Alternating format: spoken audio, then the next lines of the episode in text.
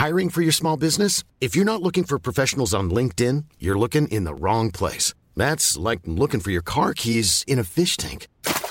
LinkedIn helps you hire professionals you can't find anywhere else, even those who aren't actively searching for a new job but might be open to the perfect role. In a given month, over 70% of LinkedIn users don't even visit other leading job sites. So start looking in the right place. With LinkedIn, you can hire professionals like a professional. Post your free job on linkedin.com slash people today.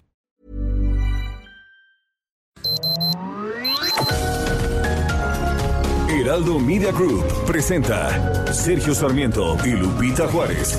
Información veraz y oportuna con un toque personal y humano. Por El Heraldo Radio, donde la H suena y ahora también se escucha.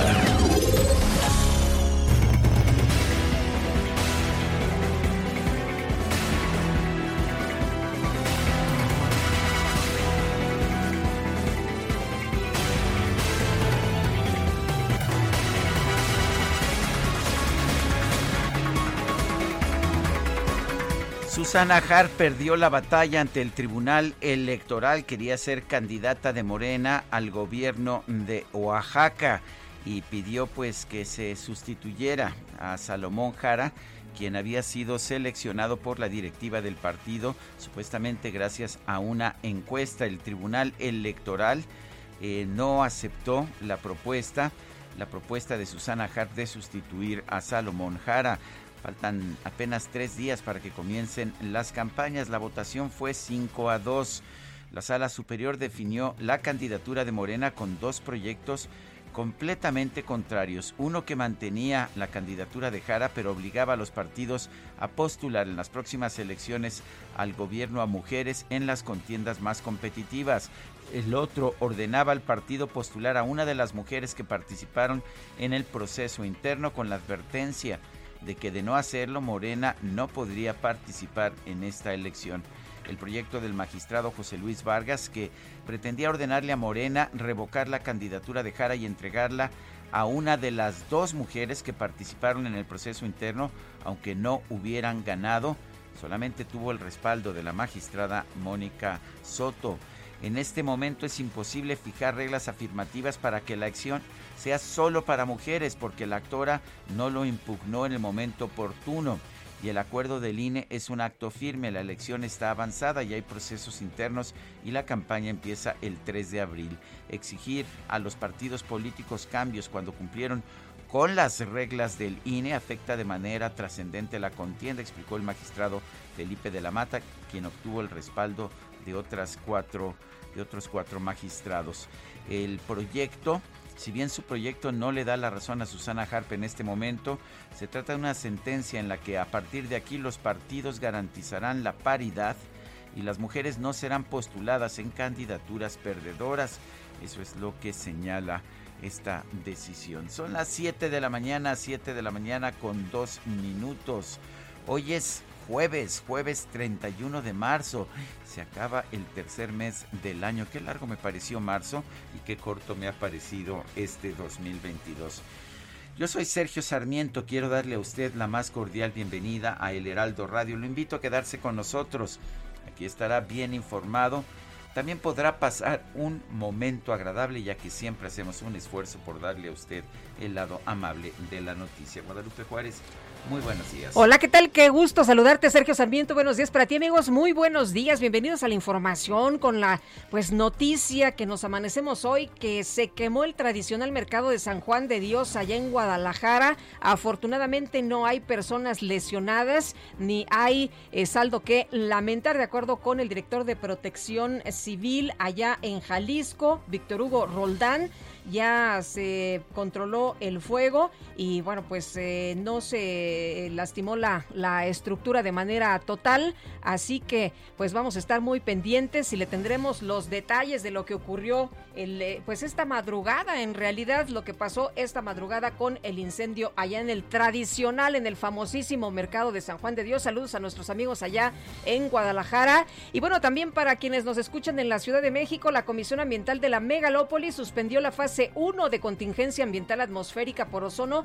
este miércoles, por lo que las medidas restrictivas de circulación de vehículos, para ustedes que estaban esperando la información, y esto pues de las actividades impuestas el día de ayer quedaron sin efecto a partir de las 17 horas. El anuncio se hizo apenas dos horas después de que se informó de la contingencia que bueno pues eh, nos sorprendió a todos porque se incluyeron los vehículos cero y doble cero pero bueno pues ya se suspende se suspende el hoy no circula el enviado especial para el clima de la Casa Blanca, John Kerry, se va a reunir con el presidente mexicano Andrés Manuel López Obrador en la Ciudad de México.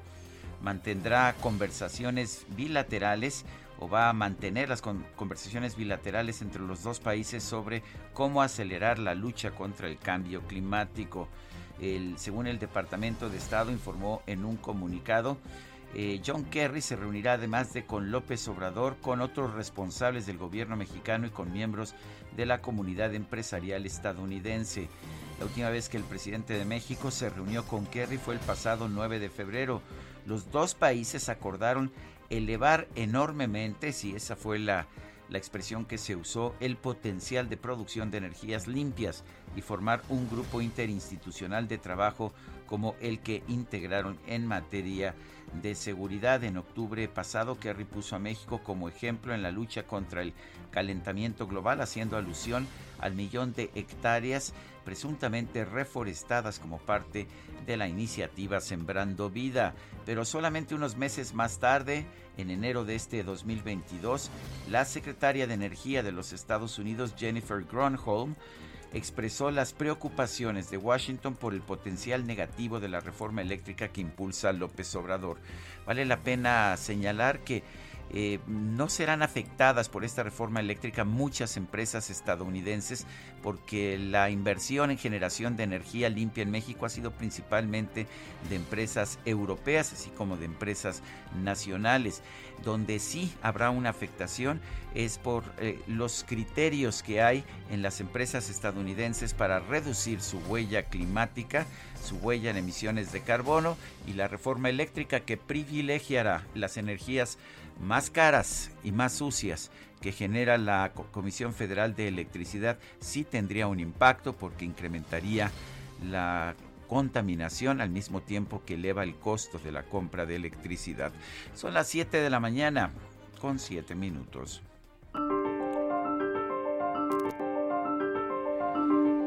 Vamos, vamos a la frase del día.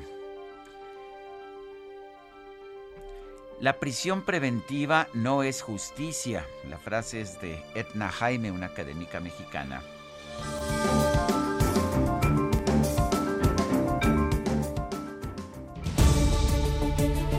Bueno, y ahora, ahora las preguntas. Las preguntas. Ayer ya sabe usted que eh, hacíamos una pregunta como todos los días. La pregunta de ayer era la siguiente. ¿Está usted de acuerdo en que los consejeros del INE y los magistrados del Tribunal Electoral sean electos por voto popular? Nos dice que sí, nos dijo que sí el 5.9%, que no 92.3%, quién sabe, 1.9%. Recibimos en total 11.089 votos. La que sigue, por favor. Claro que sí, mi queridísimo DJ que esta mañana ya coloqué en mi cuenta personal de Twitter arroba Sergio Sarmiento la siguiente pregunta. ¿Está usted de acuerdo en reducir o eliminar los diputados o senadores plurinominales? Nos dice que sí, 75.3%, que no, 19.3%, no sé, 5.4%. En 41 minutos hemos recibido 2.111 votos. Las destacadas del Heraldo de México. Y ya está con nosotros aquí en la cabina Ángel Gutiérrez con las destacadas. Ángel, ¿qué tal? Muy buenos días, feliz jueves. Ángel. Hola Lupita, Sergio, muy buenos días. A ver, espérate que te prendan. A ver, tenemos tenemos un problema con el micrófono, perdón ustedes los ruidos. Entra en acción el ingeniero muy Adrián. Bien cómo cambia el audio cuando se abre esa puerta. Bueno, a ver, ya estamos, ya estamos con Ángel. Adelante, buenos días. Así es, Sergio Lupita, muy buenos días. Estamos aquí de regreso con las destacadas del Heraldo, muy felices porque México por fin obtuvo su pase al Mundial y Bueno, eso, se, tiene que celebrar. Por eso tu cara de felicidad, aunque sea, aunque sea, poquito, pero sí lo celebramos. ¿Qué tal? ¿Nos vamos a dónde? No, hubo ni festejo en el Ángel, nos vamos a Qatar. Ah, nos vamos a Qatar. no, no hubo mucho, pero, pero bueno, aquí estamos eh, en este jueves para dar eh, el recorrido de la información que publica El Heraldo de México. En portada. López Obrador perfila eliminar pluris y oples. El presidente busca en su reforma electoral que sea un órgano el que lleve a cabo todas las elecciones. País. López Obrador propone eliminar los pluris. También proyecta desaparecer a los órganos electorales locales y federalizar los comicios. Ciudad de México, línea 12. Cambian 4.5 kilómetros de vía. Comprende el tramo subterráneo entre Atlalilco y Parque de los Venados. Cierran un carril de Avenida Tláhuac. Estados. Crisis de agua. Dan vida a la boca. Entrega. Esperan tenga cinco días más de operación con trasvase de líquido de la Cierro Prieto. Mercados. Conducef. Adultos mayores afectados. El presidente del organismo, Oscar Rosado, pide a la banca invertir en, identificar las operaciones irregulares en el país. Orbe. Rusia frena la ofensiva. Moscú anunció un cese del fuego en Mariupol para evacuar a civiles, pero ayer intensificó sus bombardeos. Y finalmente en meta, selección mexicana, nos vamos al Mundial. El tricolor clasifica a la Copa de Qatar tras derrotar en el Azteca a El Salvador. Sergio Lupita, amigos, hasta aquí las destacadas del Heraldo. Gracias, Ángel. Buenos días. Son las 7 de la mañana con 11 minutos. Hoy es jueves 31 de marzo del 2022. Vamos a un resumen de la información más importante. La madrugada, esta madrugada se registró un incendio en el mercado San Juan de Dios de Guadalajara, Jalisco. El director general de Protección Civil del Estado, Víctor Hugo Roldán, señaló que tras varias horas de labores, el fuego ya está controlado. No hay reporte de personas lesionadas. Tenemos ya cercanos los 300 servidores públicos de los tres eh, niveles de gobierno y también este, cerca de 80 vehículos en sus diferentes modalidades. Bien, continúan y continuarán las vialidades cerradas.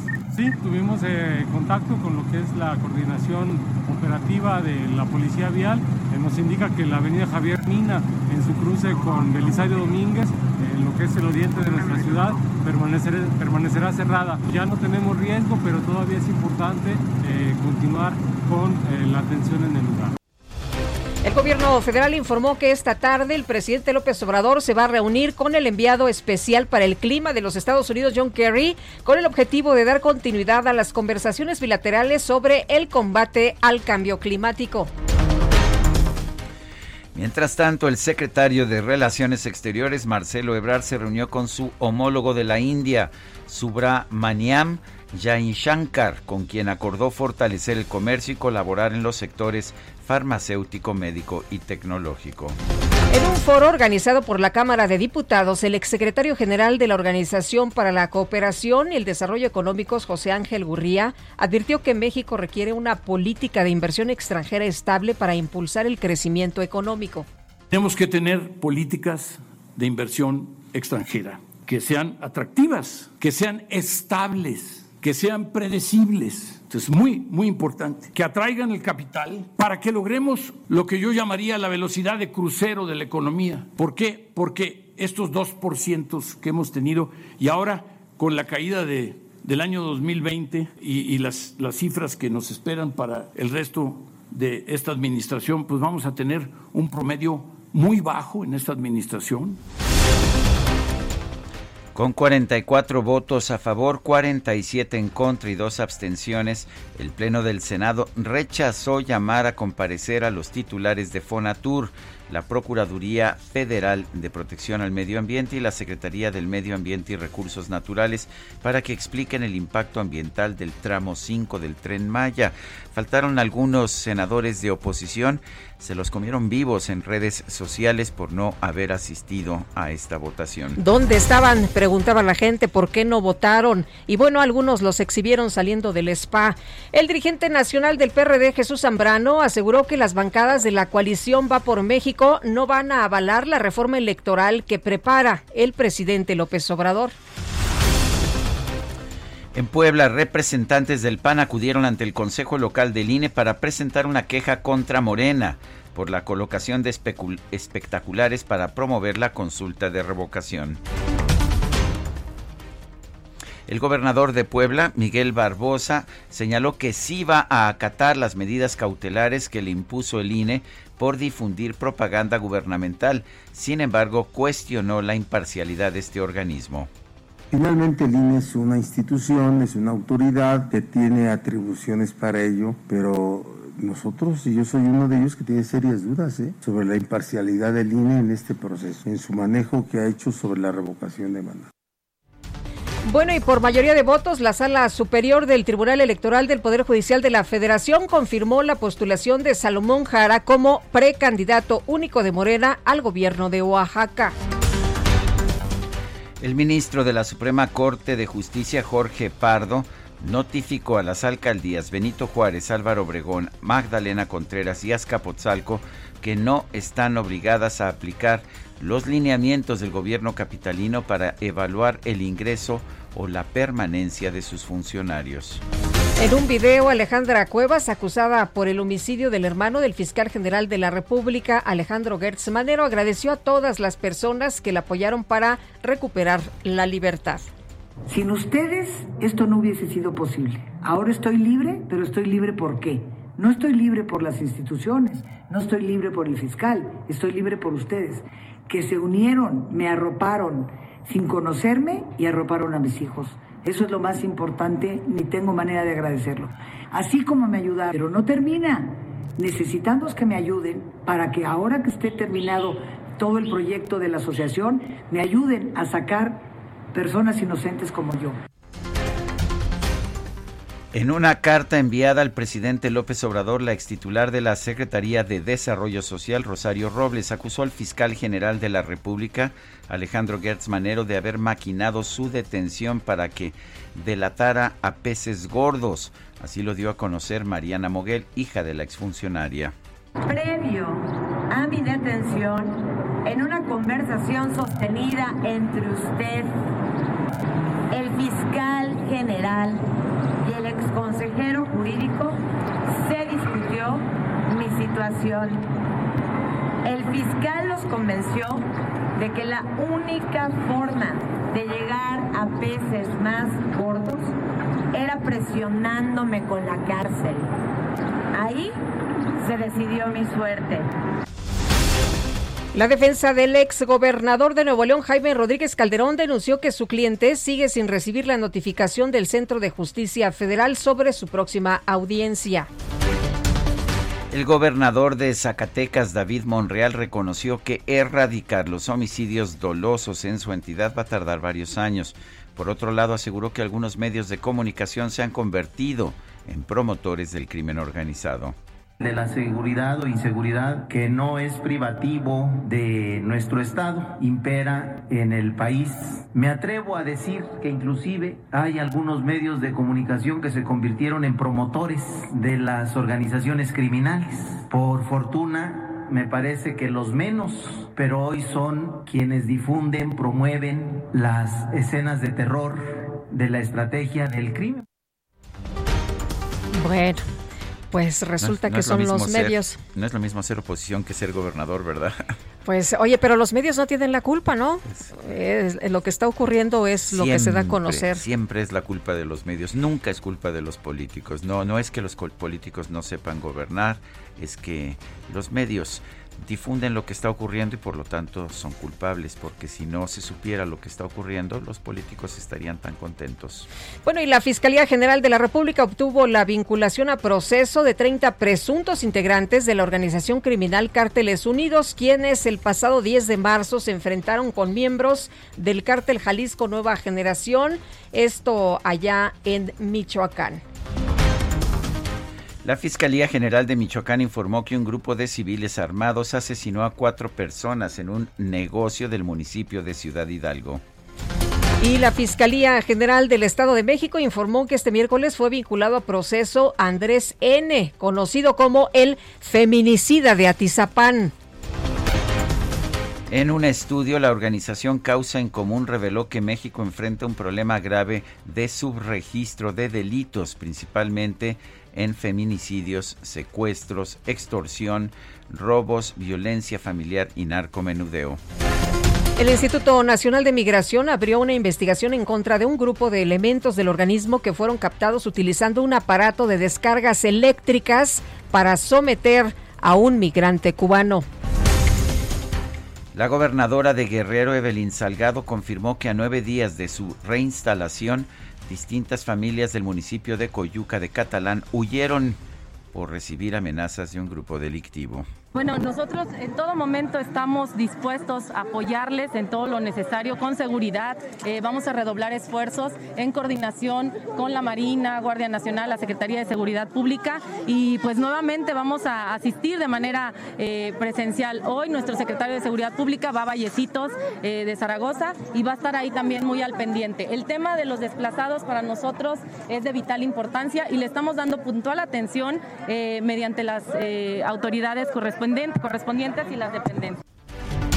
Desplazados en diferentes estados del país, ¿por qué? Por la violencia. Un grupo de estudiantes de la Escuela Normal de Ayotzinapa bloqueó por más de dos horas la autopista del Sol el día de ayer y retuvo cuatro autobuses para llevarlos a las instalaciones de su plantel.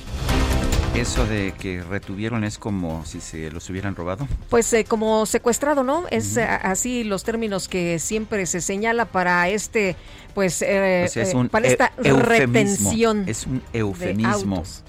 Bueno, la Comisión Ambiental de la Megalópolis suspendió la contingencia ambiental atmosférica por ozono en el Valle de México, la cual se aplicó ayer y que por primera vez se aplicó también a los autos que menos contaminan, los de, los de holograma cero y doble cero. El coordinador de Morena en el Senado, Ricardo Monreal, informó que dio positivo a COVID-19 y indicó que ya está bajo tratamiento médico, aunque solo presenta síntomas leves. El presidente de los Estados Unidos, Joe Biden, recibió el segundo refuerzo de la vacuna contra el COVID-19 luego de que la Administración de Alimentos y Medicamentos autorizó la aplicación de una cuarta dosis para todas las personas mayores de 50 años. Y la Agencia de Naciones Unidas para los Refugiados informó que más de 4 millones de personas han huido de Ucrania desde el comienzo de la invasión rusa, lo que representa la mayor crisis de refugiados en Europa desde la Segunda Guerra Mundial. El presidente de Ucrania, Volodymyr Zelensky, se mostró desconfiado ante el anuncio de que Rusia planea reducir su actividad militar. Aseguró que el ejército ucraniano ya se preparaba para más combates. En información de los deportes, hay algunos que están contentos. La selección mexicana de fútbol obtuvo su pase al Mundial de Qatar 2022 al imponerse a El Salvador por marcador de 2 a 0. El Tri quedó en el segundo lugar del octagonal final de la CONCACAF con 28 puntos. Muy contento nuestro compañero Ángel Gutiérrez esta mañana. Futbolero, futbolero, don Ángel. El Barcelona de el Barcelona de mujeres, el Barcelona femenino se impuso al Real Madrid por marcador de 5-2 para obtener su pase a las semifinales de la Champions League. Y este encuentro impuso un récord de asistencia para el fútbol femenil con más de 91 mil espectadores. Ya los quisiéramos en cualquier fin de semana en un juego entre el Querétaro y el Toluca, ¿verdad? ¿Qué, ¿Por qué metes al Toluca? Ah, ¿Qué, pasó? ¿Qué pasó? Son las 7 con 23 minutos.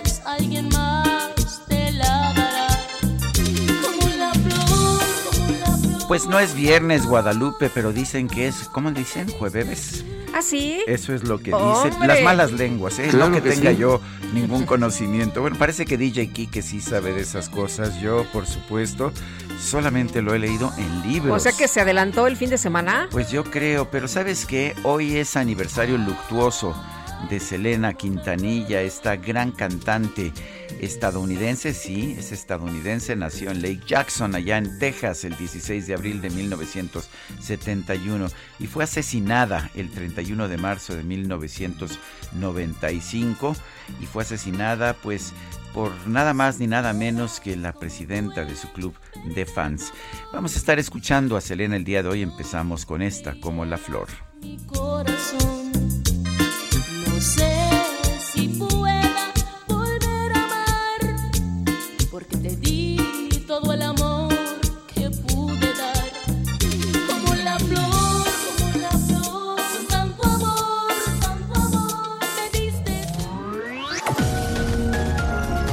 Sergio Sarmiento y Lupita Juárez quieren conocer tu opinión, tus comentarios o simplemente envía un saludo para ser más cálida esta mañana. Envía tus mensajes al WhatsApp 5520 109647.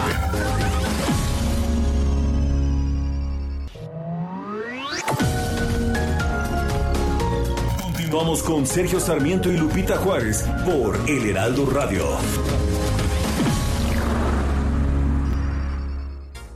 ¿Dejarías al zorro y sus amigos a cargo del gallinero? Claro que no, por una simple razón. Se comerían las gallinas. Si sabemos que el consumo de comida chatarra, refrescos, tabaco y alcohol son la principal causa de enfermedad y muerte en México, ¿Por qué dejamos que aquellos diputados, senadores, funcionarios y jueces, amigos de los zorros, diseñen políticas, aprueben leyes y resuelvan juicios que obviamente protegen sus intereses dañando nuestra salud? Fuera del gobierno, el zorro y sus amigos. El poder del consumidor.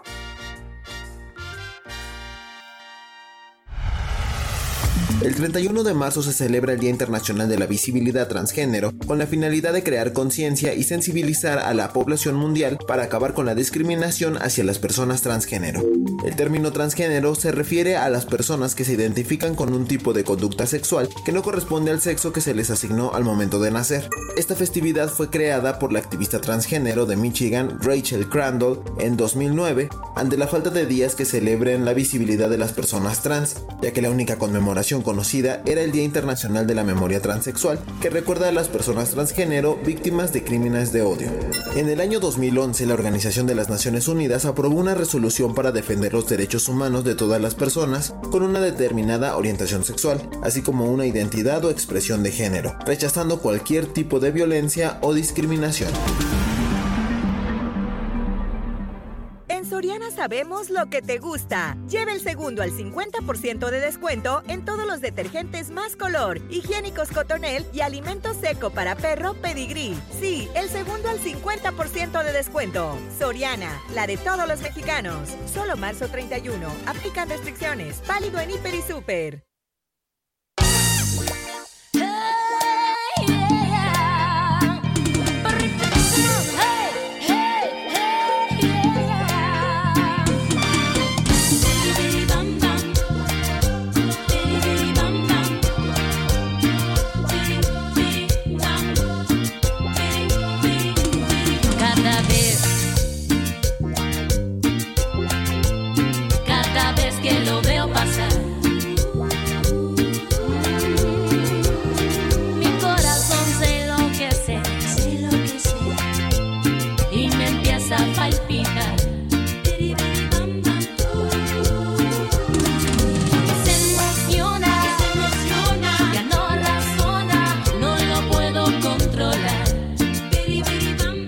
Seguimos escuchando música de Selena, uno de sus grandes éxitos, Biri Biri Bom Bom.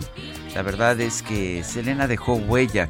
Ella había nacido en Texas, hablaba inglés, de hecho, a pesar de que se hablaba español en su casa, hablaba inglés como su lengua, eh, su lengua natural. Tuvo que reaprender el, español para poder cantar en español eh, con la idea claramente de llegar al mercado México-estadounidense, al que realmente pudo atraer.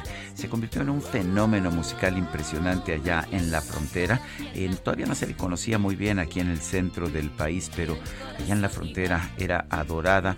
Su muerte la convirtió realmente en un símbolo su trágica muerte el 31 de marzo de 1995 y y hay que reconocerlo, la calidad de su música, su simpatía personal, pues la, hicieron lo que es todavía, tantos años después de su asesinato, eh, casi 30 años se van a cumplir, de hecho se están cumpliendo 27, 27 años, sí. Bueno, pues sigue siendo un, uno de los grandes iconos de la música popular mexicana y estadounidense, porque también hay música estadounidense en español echemos un eh, baile, ¿no? Eh, bailemos con esta música Tex-Mex. Oye, nos dice Rubén Rivera, Lupita, qué rápido avanzó la semana y el mes. Hombre, yo en la semana sí estoy de acuerdo, en el mes me pareció muy pesado, pero nos dice ya es viernes chiquito, feliz jueves. Aprovecho para preguntar, ¿sigues en Mexiquense TV?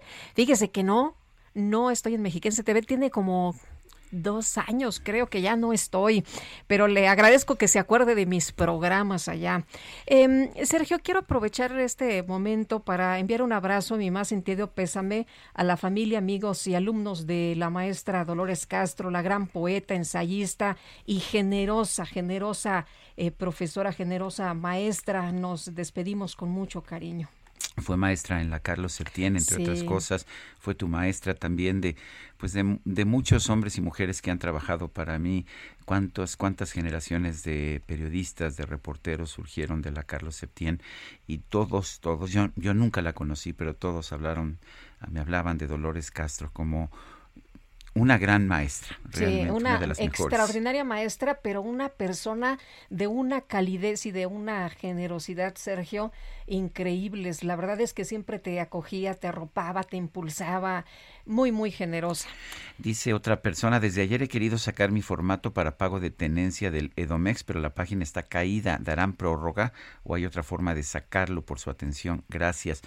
Eh, no sé, pero sé que hoy es el último día, ¿no? Para el pago de tenencias, de manera que pues hay que tratar, quizás esté saturada la página, pero vamos a ver si alguien, algún funcionario del Estado de México nos escucha y nos indica cuál es la situación para el pago de tenencia, porque en la página no se está pudiendo no se está pudiendo bajar esta forma. Son las 7 con 37. En Soriana esta cuaresma, ahorrar es muy de nosotros. Arroz extra precisísimo de 900 gramos a 15.90 y lleva el segundo al 50% en todos los jamones y salchichas de pavo en paquete. Soriana, la de todos los mexicanos. Solo marzo 31. Aplican restricciones. Válido en Hiper y Super. El presidente Andrés Manuel López Obrador recordó ayer su promesa de recortar el número de diputados y senadores en el Congreso de la Unión. Bueno, él quiere hacer una reforma. Él quiere que desaparezcan los OPLES, los eh, estos organismos electorales locales. Quiere reducir el número de diputados y senadores en el Congreso de la Unión. Quiere recortar los recursos para el Instituto Nacional Electoral. Xochitl Galvez, senadora del Partido Acción Nacional, qué gusto saludarte esta mañana y bueno, ¿qué piensas de esto que ha propuesto, esto que ha formulado el presidente López Obrador? Lupita, qué gusto saludarte. Igualmente. Mira, yo creo que efectivamente se requiere un replanteamiento del tema electoral. Eh, hay varias cosas que desde mi punto de vista no funcionan. Eh, por ejemplo, las candidaturas indígenas que han sido usurpadas por personas que con una constancia la sacan. Sí, hay que hay que precisar eh, esta esta esta identidad. Hay otros temas importantes, pero esta reforma que él propone, a mí me da la impresión que lo hace desde el enojo, del coraje que le tiene al INE, de que lo obligan a cumplir las reglas y él simple y sencillamente no quiere cumplir reglas, no quiere cumplir la ley en ninguno de los temas que sienta que afecta su poder y eso se vuelve muy peligroso porque lo que él busca pues es acumular poder y venimos de esos años venimos de los años donde el prismo pues tenía minimizada la oposición y, y se creó un, un tema de autoritarismo tremendo. Eh, hoy ellos de alguna manera hacen valer su mayoría, pero no es proporcional el número de votos que han sacado con el número de representación que tienen. Eso, eso, eso es real porque les ayuda y quitar las pluris, yo podría estar de acuerdo en un número determinado o a lo mejor reducir el número de distritos electorales, también podría ser una opción, pero pues de eso a desaparecer a los consejeros del INE me parece terrible simplemente porque no se han doblegado como algunos ministros de la Corte lo han hecho a sus caprichos. Entonces yo creo que de verdad de entrada resulta terrible y regresaríamos a los años 70 del autoritarismo de este país, como estamos regresando con el Tren Maya, que sin ningún permiso de impacto ambiental se cambia el trazo, se manda al ejército para que se haga porque se hace. Entonces es muy peligroso y yo creo que todos los mexicanos tenemos que estar muy atentos. Yo no veo votar una reforma de ese tipo eh, y no porque me afecte en lo personal o yo fui una de las que llegó por la vía, bueno, por ambas vías, yo competí por las, por las dos vías. Eh, no, no tiene que ver con eso, tiene que ver con la concentración de poder. De hecho, la, los plurinominales, tanto en diputados como senadores, fueron una exigencia de los partidos de oposición en los tiempos del PRI hegemónico, porque era la única forma, de hecho, de que tuviera, de que hubiera una representación de las minorías. Eh, hay quien ve, de hecho, esta eliminación de las plurinominales como una simple forma de fortalecer al presidente. ¿Sí lo ves? Yo lo veo así. Yo lo veo así y no me parece eh, correcto y yo creo que las minorías Podemos buscar otros mecanismos de representación. Hay otros países que se vota una lista general y pues si él sacó el 45%, pues entra el 45% de sus legisladores, ¿no? Este, aquí de repente gana el 30% y de alguna manera se hace del 50% el partido eh, en el poder, ¿no? Entonces, yo yo yo creo que es un tema que primero hay que plantearlo desde la objetividad y no desde el coraje y hoy el presidente lo está haciendo desde el enojo de que le han impedido participar de manera pública con la revocación de mandato. Y lo que vivimos hace dos semanas en el Senado de no me gustan esas reglas, están como eh, eh, la película de esta autoritaria donde pues el cacique no le gustaba la constitución y la rompía este y, la ley de Herodes, ¿te acuerdas? O sea, esta no me gusta, la quito, la rompo, y así se decidió cambiar, interpretar una ley para que los funcionarios pudieran salir a hacer campaña. O sea, de verdad, estamos llegando a puntos eh, tremendos con tal de complacer al presidente de la República, porque la competencia en el Senado es quién complace más al presidente de la República, no quién hace lo correcto, quién vota de manera adecuada, sino simplemente qué dijo el presidente, pues eso defendemos aunque esté mal, lo votamos. Y así pasó con esta interpretación eh, de que el, gobierno no podía y los funcionarios no podían hacer eh, campaña en favor de la revocación de mandato, pues lo cambiaron y ya el Tribunal Electoral Federal les dijo pues, que no aplica ese cambio porque ya está en proceso de revocación de mandato. Ah, pues entonces el presidente dice, pues vamos a desaparecer a los magistrados. Eso, hay, hay quien ve esto como un eh, distractor, esto, este planteamiento de la reforma electoral. ¿Tú sí lo ves como algo más serio, como que esta reforma va encaminada a un capricho, a quedarse con el Congreso y con el Instituto Nacional Electoral? Pues mira, obviamente ese distractor le funciona para que no hablemos de las masacres, del crecimiento de la inseguridad, el país está bañado en sangre, para que no hablemos de la inflación, que es brutal, para que no hablemos de la desaparición de las escuelas de tiempo completo. Este, eh, realmente las promesas del presidente se han hecho agua y pues estos son buenos distractores como el de la reforma energética que se estará discutiendo estos días y que yo anticipo que esa reforma está muerta. O sea, no no hay manera y no es porque yo no quiera que al país le vaya bien, jamás podría votar algo positivo, votar en contra de algo que es positivo, pero él simplemente nos echa la culpa de que las tarifas no bajan Cuando hoy la CFE compra electricidad más barata y se lo demostré a Rocío Nale, y no baja las tarifas CFE para quedarse con ese dinero. O sea, la CFE se está quedando con un dinero, un dinero de manera indebida y el monitor independiente lo reflejó en su reporte y la CRE lo sabe y cambiaron la fórmula para no bajarle la tarifa a los mexicanos. Entonces, esas son las cosas que el presidente está dispuesto a hacer con tal de tener un discurso a modo. Entonces, ahorita el tema es la reforma energética.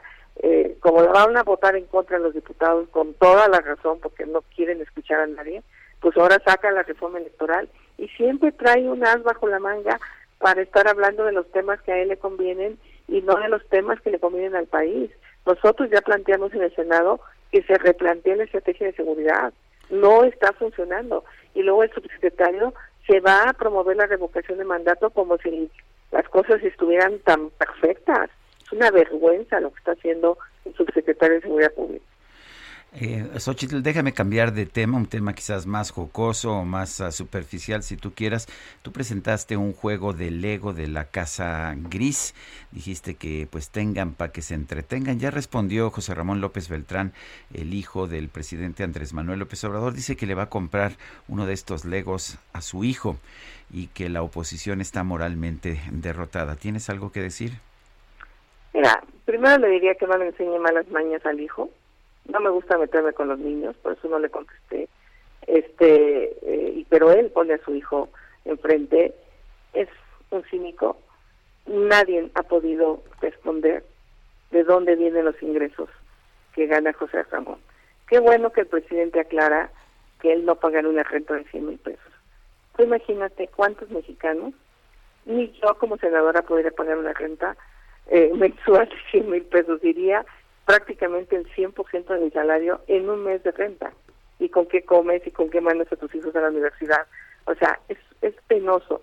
Segundo, esa casa, en el momento que él habitó, pertenecía a un alto ejecutivo de, de Baker Hughes, que incrementó de manera millonaria sus contratos con Pemex. Eso es lo que nosotros reclamamos. Yo no reclamo la vida de José Ramón si se la merece, si no se la merece. Yo reclamo el conflicto de interés entre esa empresa por eso presenté eh, eh, esta especie de juego que por cierto es tipo Lego, no no es un Lego. Este, pues está muy bien hecho. Eso sí, el presidente reconoció mi creatividad este, como ingeniera. Este, pero el tema era poner en la mesa y ahí sigue de manera impune la corrupción. Y el presidente cuando dice que es ridículo, digo, es ridículo que él haya dicho que iba a combatir la corrupción y sus hermanos perciban sobres de dinero. Es ridículo que él haya dicho que iba a generar bienestar y que tengamos más millones de pobres. O sea, realmente me tomé 15 minutos de mi tiempo. Te quiero decir, Sergio, que nunca he faltado una sesión del Senado, que nunca he faltado una comisión. O sea, soy una mujer súper estricta en mi trabajo. O sea, nadie puede decirme que voy a hacer chunga al Senado, la verdad. Me divierto, 15 minutos presenté el juego, se quedó ahí, se llama El Ganso, por cierto, ¿no? así se llama el juego. Muy bien, pues Ochitl, muchas gracias como siempre por platicar con nosotros. Buenos días. Un abrazo, gracias. Igualmente, hasta luego. Son las 7 con 47. En Soriana esta cuaresma, filete de salmón chileno congelado a 348 pesos el kilo y 3x2 en todas las empanadas y bocadillos de cuaresma. Sí, 3x2. Soriana, la de todos los mexicanos. Solo marzo 31. Aplican restricciones. Válido en Hiper y Super.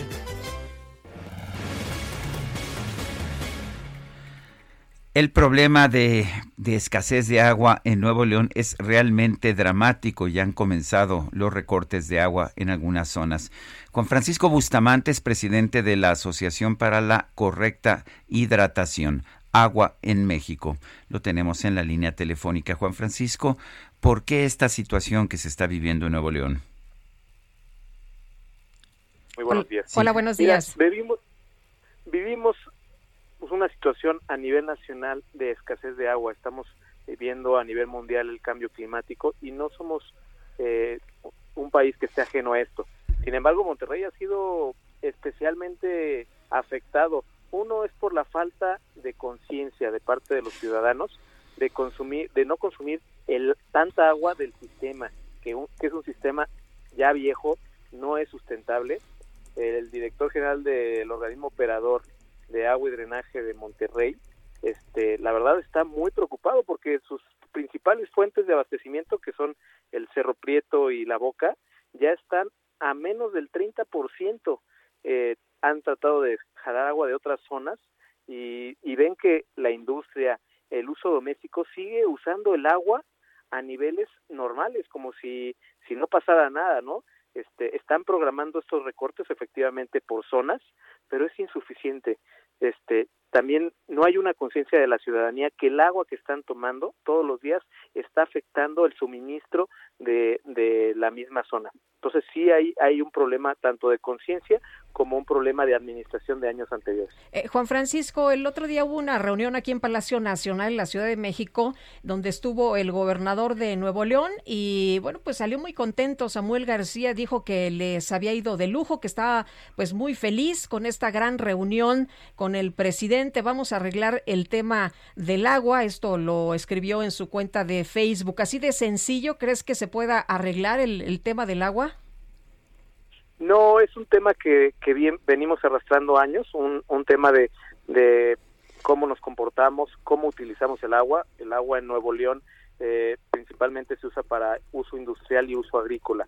Y, y el problema es que no se toman medidas adecuadas. Efectivamente, si hay un apoyo del gobierno este, de la República y el gobierno local. Yo creo que, que está la, la construcción de la, la, presa Independencia, que es uno de los proyectos más emblemáticos de años. Pero sin embargo, este proyecto, aunque aunque tengamos muchos recursos, va a ser insuficiente si no se, si no seguimos o si seguimos más bien utilizando el agua de la misma manera. Entonces sí tenemos que cambiar un poquito el, los hábitos. Digo, hace unos días también el director general llamaba a la población ya no utilicen el agua de la, de la misma manera porque no sirve de nada si cortamos el agua y de todas maneras se, se, se usa de la misma manera, se, se guarda eh, en las cisternas, en los tinacos y, y, no, ten, y no llevan a la conciencia que el uso está afectando toda la, el suministro. ¿Qué medidas habría que tomar entonces, eh, Juan Francisco? Dices que hay que usar el agua de forma distinta. ¿Qué forma?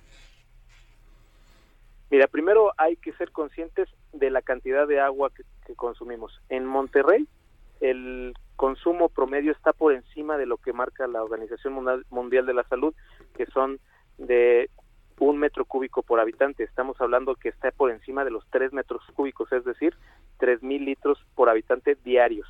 Entonces, tendríamos que ser conscientes del agua que consumimos. También, por ejemplo, estos negocios rellenadoras se consumen o, o producen el agua que tomamos de las mismas fuentes de abastecimiento de, de Monterrey.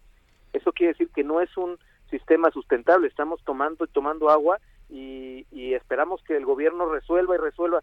No, tenemos que hacer conciencia de que estamos eh, sobreexplotando el, el agua, sobreexplotando el acuífero y que ya estamos en situación de emergencia. Ya se declaró la emergencia en Nuevo León ya está a nivel nacional el tema de la sequía, está afectando la, la, el, el, negocio agrícola a más del 50%, entonces sí tenemos que tomar esta conciencia, ahorrar el agua, tener el consumo, eh, el consumo responsable en la industria, tenemos que tener las descargas de los ríos, ya no podemos pensar en descargas contaminadas, tenemos que tratar el agua que el río eh, realmente haya un sanamiento de los ríos conforme a lo que marca la Organización Mundial de la Salud, que es un saneamiento al 100%, donde los ríos realmente puedan tener vida, puedan ser explotados, puedan tener el uso que se requiere, ¿no?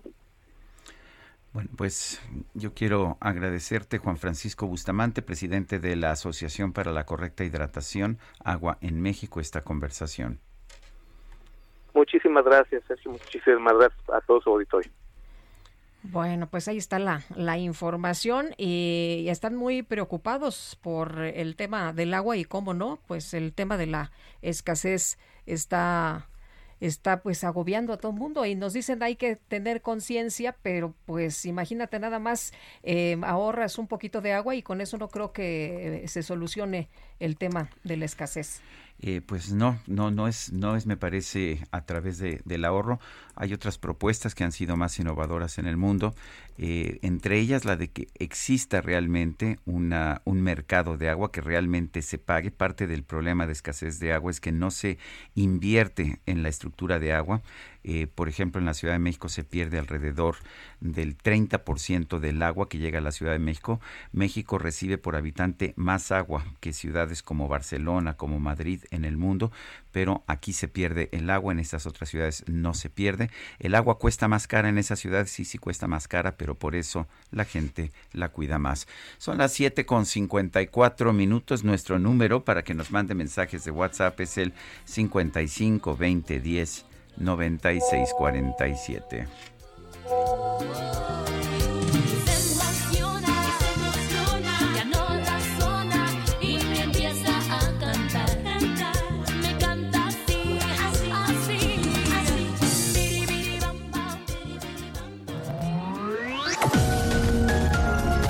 Sergio Sarmiento y Lupita Juárez quieren conocer tu opinión, tus comentarios o simplemente envía un saludo para ser más cálida esta mañana. Envía tus mensajes al WhatsApp 5520 109647.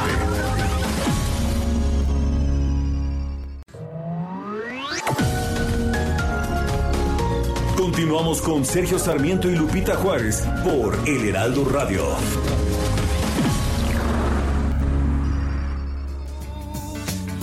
Paredes gritan por tu amor,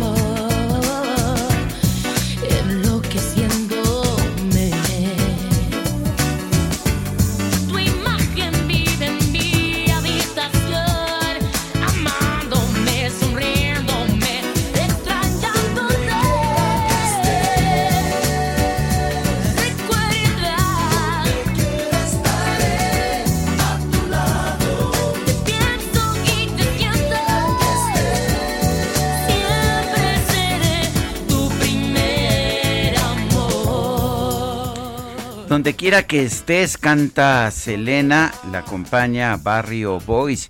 Me da la impresión de que esto está, está eh, reproducido, remasterizado, eh, pero bueno, suena interesante y suena distinto, ¿verdad? De la Selena, Sí. del cumbia. A- acuérdate que ella, su tirada era cambiar a, a- a pop, eh, era el, el proyecto que tenía y bueno, pues aquí hay una probada de lo que podía ser, era una chava muy versátil. Selena la estamos recordando hoy en el aniversario de su asesinato por parte pues de una mujer que supuestamente era su principal fanática. Y tenemos mensajes, el señor Roberto Varela dice, buenos días desde Tepozotlán en el Estado de México, hoy es mi cumple, pues un abrazo muy grande, don Roberto Varela. Como, como, de- como decía el clásico López Gatel, es, eh, Ay, no, eh, no, ¿cómo por era? favor, no, no le amargues el día, no le amargues el día, don Roberto Varela.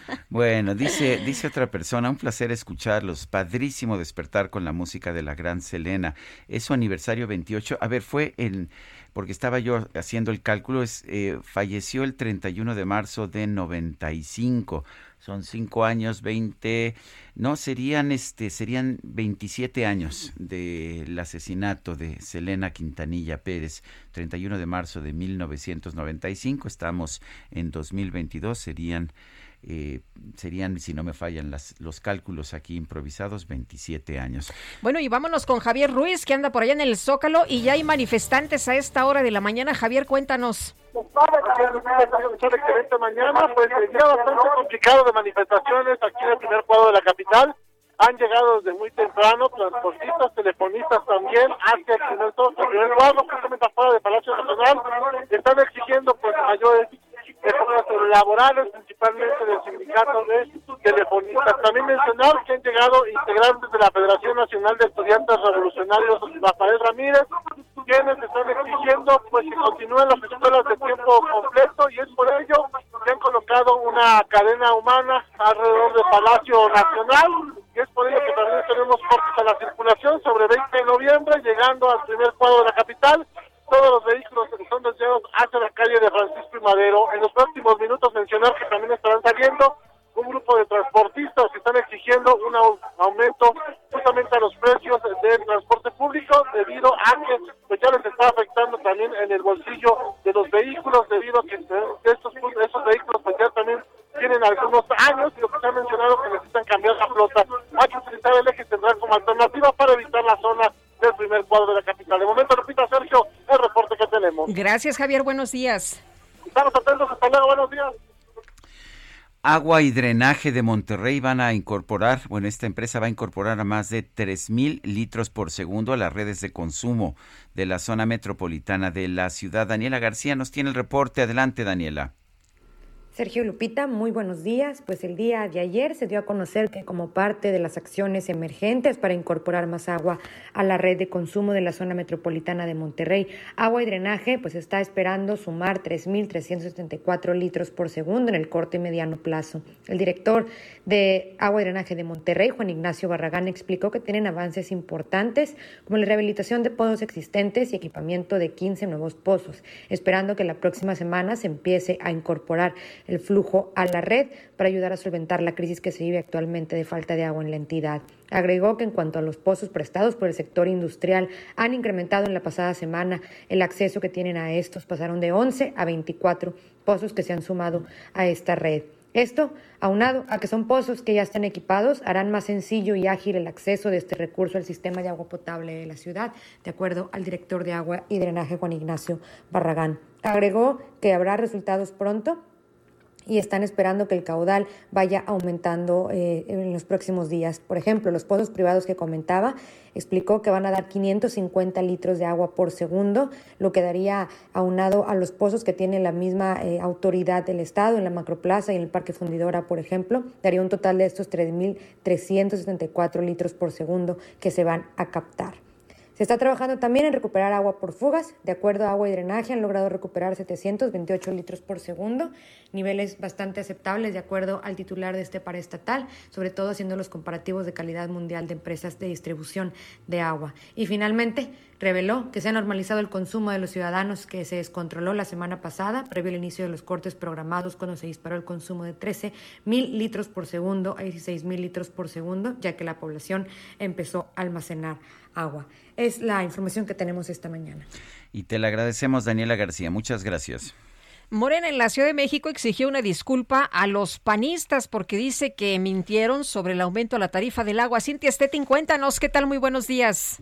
¿Qué tal? Buenos días, Lupita Sergio. Buenos días al auditorio. Pues Tomás Pliego Calvo, presidente de Morena en la Ciudad de México, exigió pues a homólogo del PAN Andrés Ataide y a los legisladores panistas en el Congreso capitalino una disculpa pública toda vez que mintieron al decir que hubo un incremento en la tarifa del suministro del agua.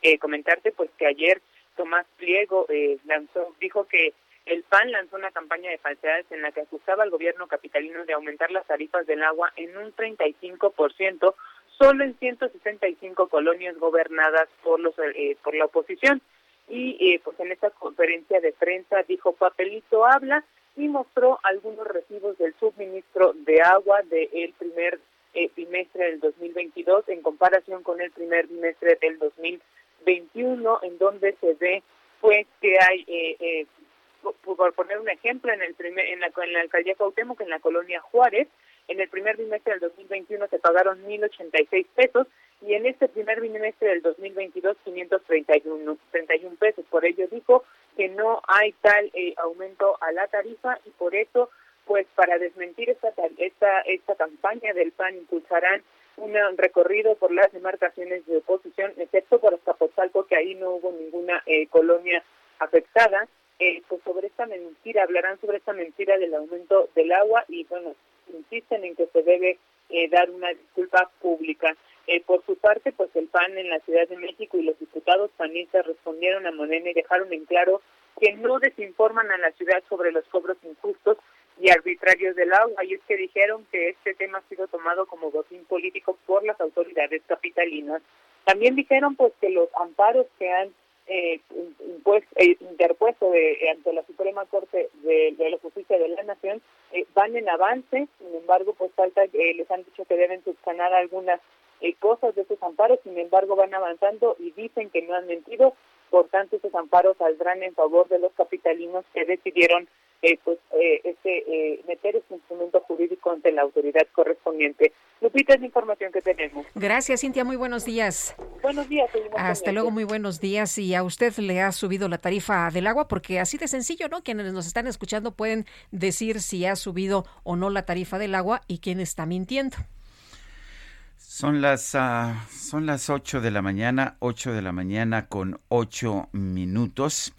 Eh, Morena eh, en la ciudad, bueno, no. Eh, bueno, este miércoles, fíjate que ya está con nosotros Mariana Moguel, hija de Rosario Robles, vía telefónica, y es que este miércoles Mariana estuvo ahí en Palacio Nacional, entregó una carta al presidente López Obrador, una carta, por cierto, escrita por su madre, por Rosario Robles. Mariana, qué gusto saludarte esta mañana, muy buenos días.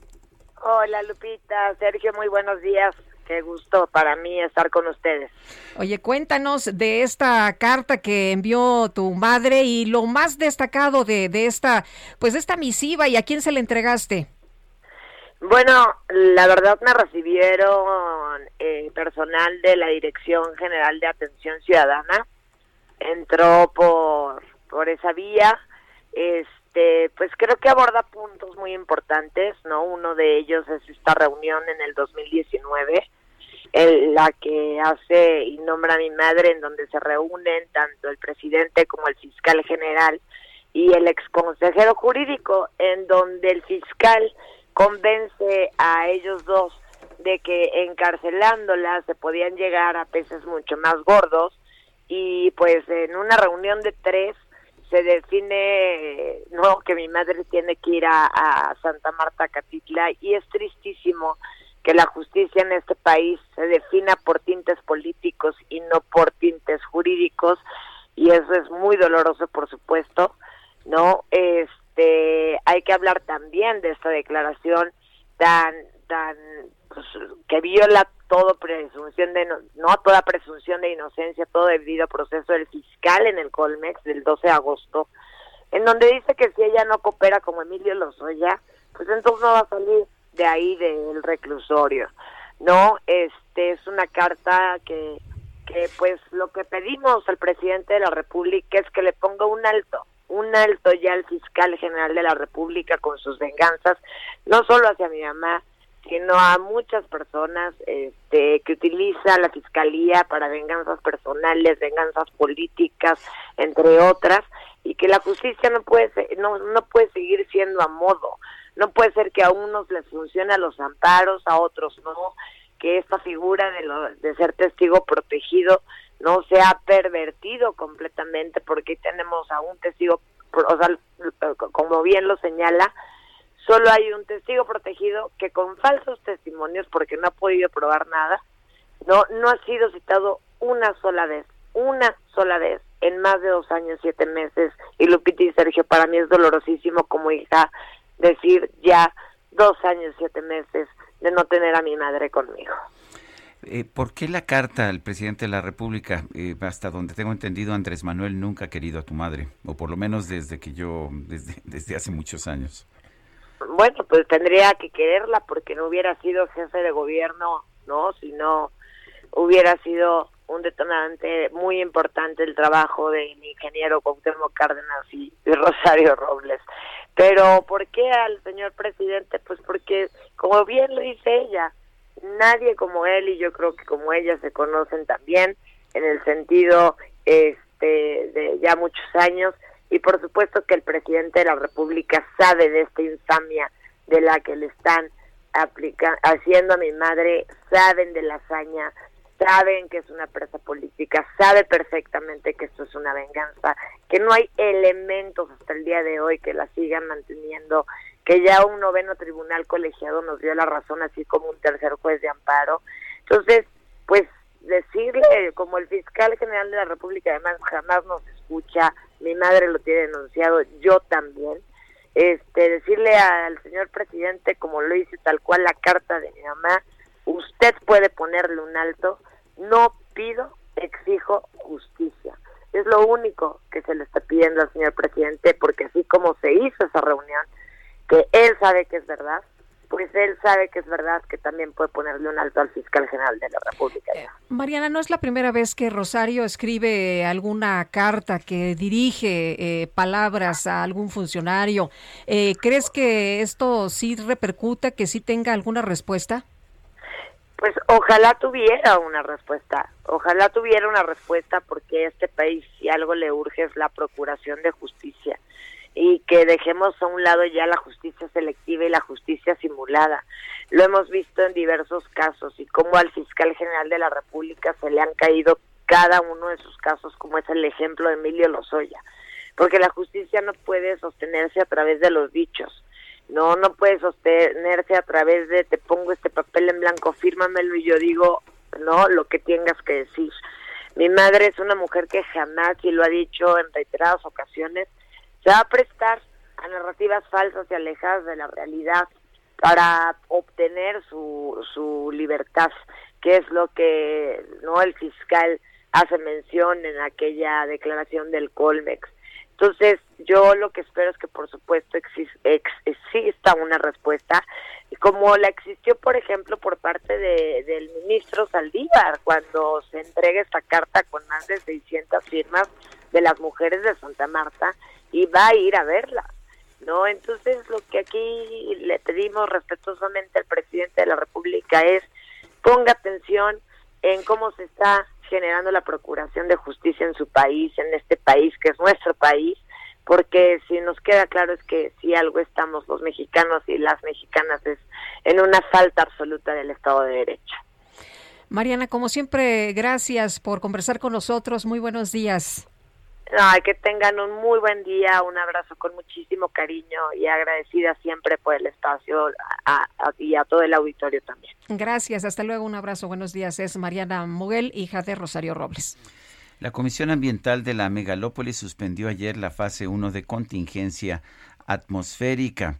Quedaron pues eliminadas las medidas excepcionales de restricción a la circulación de vehículos. Tenemos en la línea telefónica a Víctor Hugo Páramo, coordinador ejecutivo de la Comisión Ambiental de la Megalópolis. Víctor Hugo Páramo, gracias por tomar nuestra llamada.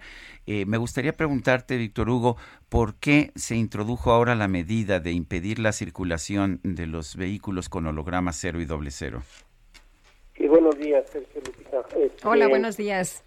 ¿Qué tal? Eh, sí, mira, eh, esta medida eh, ya estaba eh, incluida en el programa de contingencias que se publicó en mayo del 2019.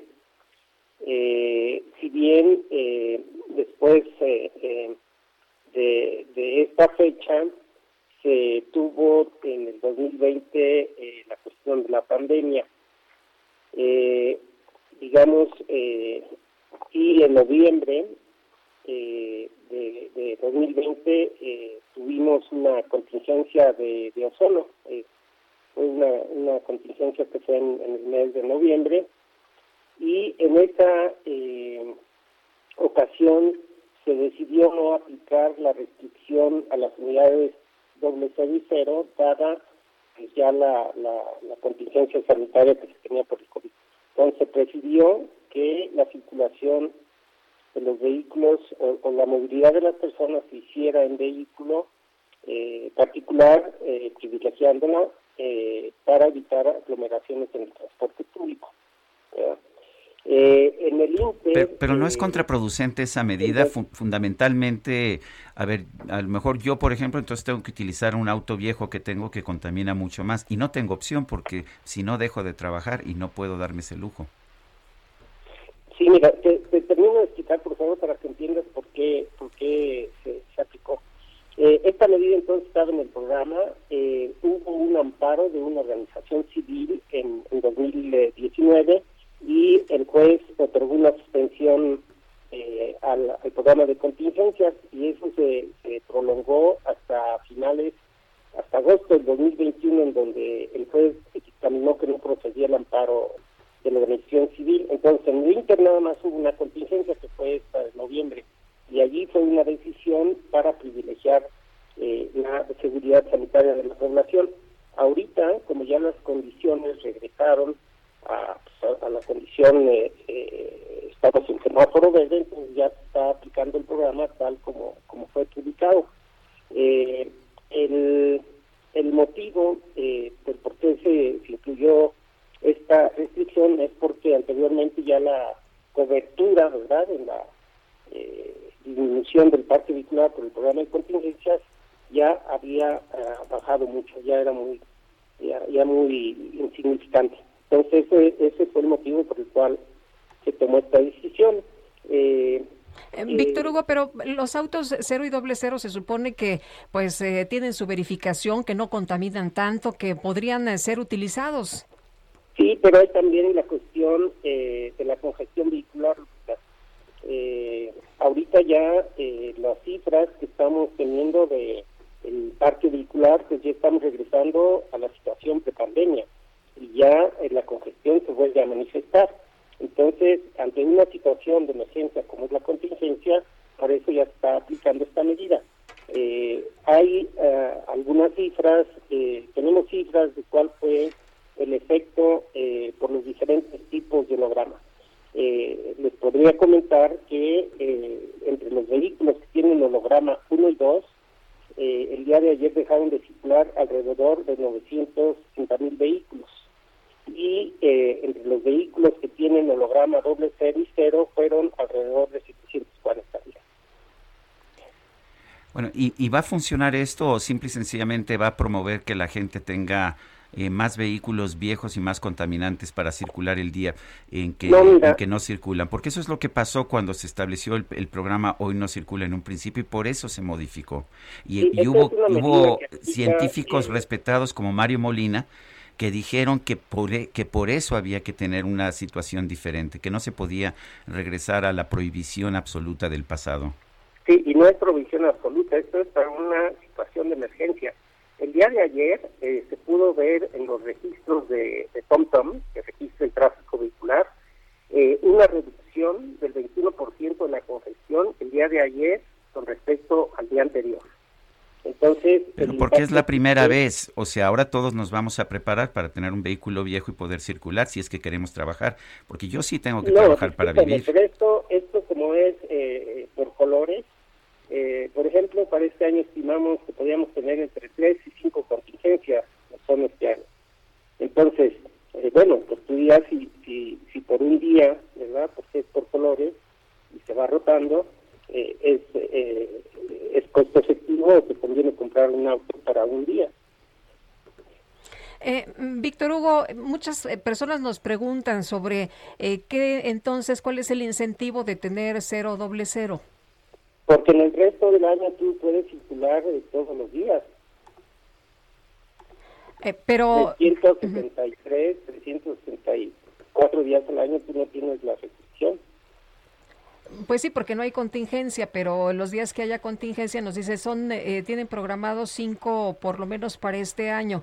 Eso significa que las personas que tienen este auto pues tendrían que transportarse si no tienen uno adicional y pagar las tarifas en estas plataformas que incrementan mucho y que también pues ven afectado su eh, su, su gasto, ¿no? Su gasto familiar.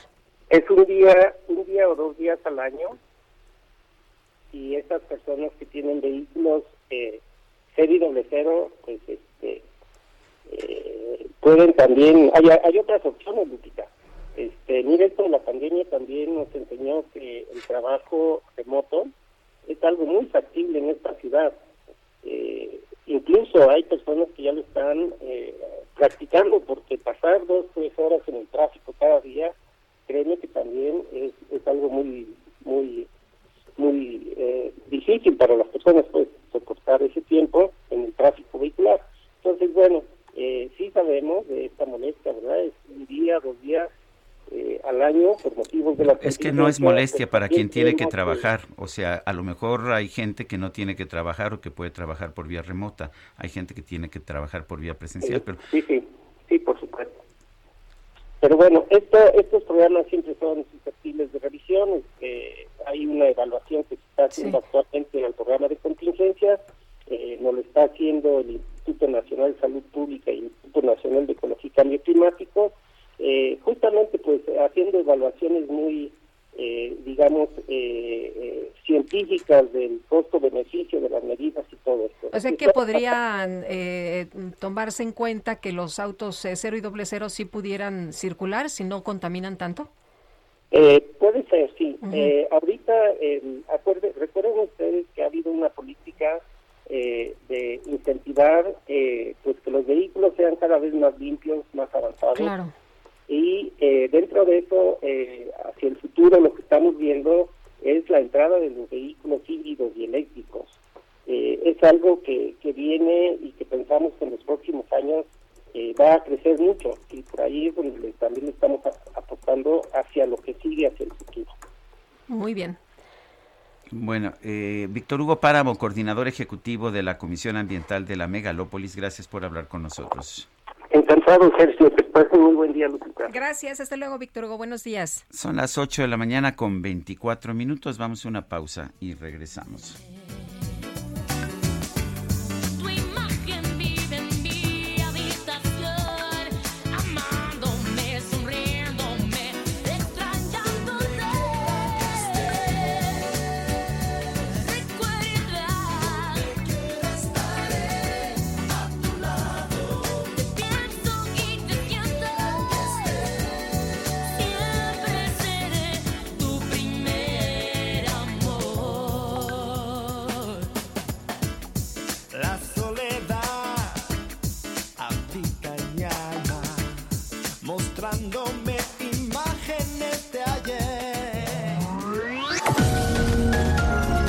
Sergio Sarmiento y Lupita Juárez quieren conocer tu opinión, tus comentarios o simplemente envía un saludo para ser más cálida esta mañana. Envía tus mensajes al WhatsApp 5520 109647.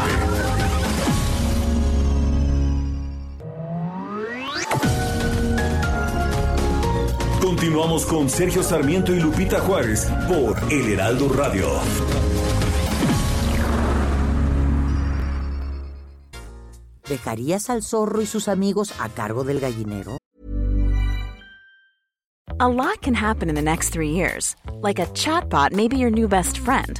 But what won't change? Needing health insurance. United Healthcare Tri Term Medical Plans are available for these changing times. Underwritten by Golden Rule Insurance Company, they offer budget friendly, flexible coverage for people who are in between jobs or missed open enrollment. The plans last nearly three years in some states, with access to a nationwide network of doctors and hospitals. So, for whatever tomorrow brings, United Healthcare Tri Term Medical Plans may be for you. Learn more at uh1.com. Claro que no, por una simple razón. Se comerían las gallinas. Si sabemos que el consumo de comida chatarra, refrescos, tabaco y alcohol son la principal causa de enfermedad y muerte en México, ¿Por qué dejamos que aquellos diputados, senadores, funcionarios y jueces, amigos de los zorros, diseñen políticas, aprueben leyes y resuelvan juicios que obviamente protegen sus intereses dañando nuestra salud? fuera del gobierno, el zorro y sus amigos. El poder del consumidor. Jaque Mate con Sergio Sarmiento.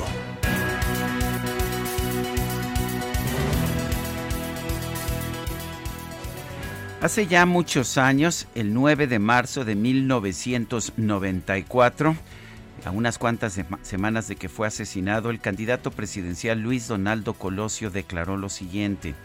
Tenemos necesariamente que analizar y erradicar demagogias, como por ejemplo en el Hoy no circula, que fue contraproducente porque aumentó el número de vehículos circulando en la Ciudad de México. El Hoy no circula era un programa con el cual pretendía llegar a la presidencia de la República Manuel Camacho Solís, en ese entonces, o quien había sido regente de la Ciudad de México, el equivalente al jefe de gobierno actual y Luis Donaldo Colosio, que le gustaba aplicar políticas públicas que funcionaran, que cumplieran realmente lo que se pretendía, advirtió desde entonces que ese programa simple y sencillamente no servía. Bueno, 28 años después estamos eh, con el mismo tema, estamos discutiendo absolutamente lo mismo y la Comisión Ambiental de la Megalópolis está queriendo aplicar ese mismo sistema, ese misma, esa misma prohibición del uso de vehículos, el hoy no circula, que simple y sencillamente no funcionó en aquel momento, que funcionó de manera parcial hasta que la gente buscó cómo defenderse. Me parece que deberíamos aprender del pasado. No se trata de prohibir, incluso el hoy no circula de Manuel Camacho Solís, se estableció con la promesa de que sería un programa temporal. La solución real, y lo sabemos todos, es mejorar el transporte público, pero en lugar de mejorar el transporte público, este se deteriora cada vez más, cada vez hay más gente utilizando, cada vez más la gente va atiborrada en todos los vehículos del transporte público que tenemos en la Ciudad de México. Se trata de hacer que la gente escoja el transporte público porque le conviene, no que se le prohíba utilizar el vehículo, el vehículo privado que ha comprado con sus ahorros. Pero parece Parece que los políticos no entienden, no aprenden. Ya el propio Luis Donaldo Colosio les advirtió que esto no podía ocurrir. Mario Molina también decía, advertía que había que tener mucho cuidado con establecer la prohibición generalizada, porque lo único que se iba a, lograr es que la gente utilizara el día en que no se le dejaba circular otros vehículos, usualmente más contaminantes. Y eso es lo que está ocurriendo. Y mientras tanto, la principal fuente de contaminación en la Ciudad de México, la termoeléctrica de Tula, sigue funcionando y sigue funcionando con, con uh, un, un combustible sumamente contaminante con el combustóleo y a pesar de ser la que más contamina, es así, circula todos los días. Me parece muy injusto, se le está cargando la mano nuevamente a los ciudadanos cuando el problema es que el gobierno no ha sabido aplicar buenas políticas públicas. Yo soy Sergio Sarmiento y lo invito a reflexionar.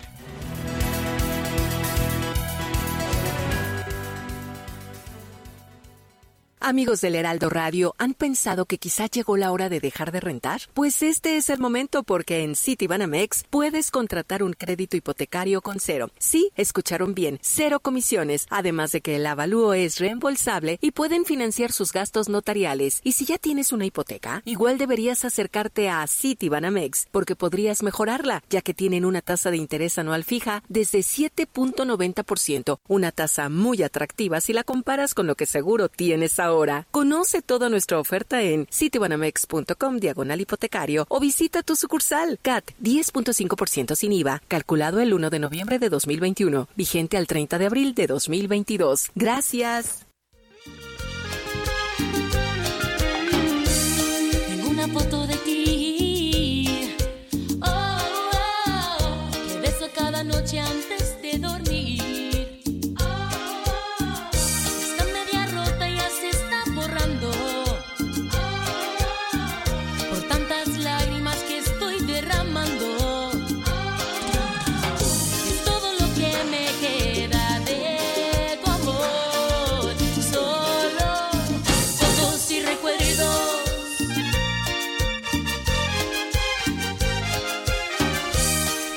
Fotos y recuerdos. Seguimos escuchando a Selena en el aniversario de su asesinato que ocurrió el 31 de marzo de 1995, hoy hace 27 años. Y vámonos a los mensajes. Nos dice Georgina, su invitado no explica el por qué no circulan los autos con holograma cero y doble cero en contingencia. ¿Sabe cuántas marcas de autos tienen híbridos y el costo?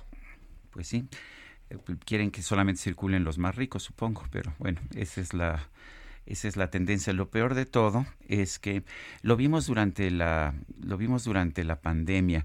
Eh, dejaron de circular muchísimos vehículos y hubo contingencia de todas formas, aunque no había circulación en las calles. ¿Y por qué? Porque la principal fuente de contaminación es la termoeléctrica de Tula. Dice Isa López, los híbridos y eléctricos están por arriba del medio millón. Ayer tardé cuatro horas en conseguir un taxi, no se vale. Sí, y las plataformas estaban Pues sí, cobrando carísimo. saturadas.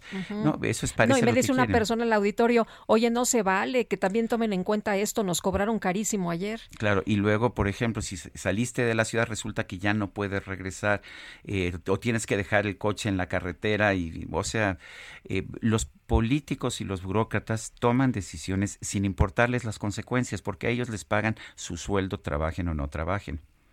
Eh, nos eh, comenta también Odilón, el de L. Saldaña, con referencia a lo que están platicando con el señor Víctor Hugo, deberían preocuparse mejor por las vialidades. Esta ciudad es una ciudad de embudos, mal funcionamiento de semáforos y aunado al mal manejo de los policías de tránsito. Están ciegos, es lo que nos comenta.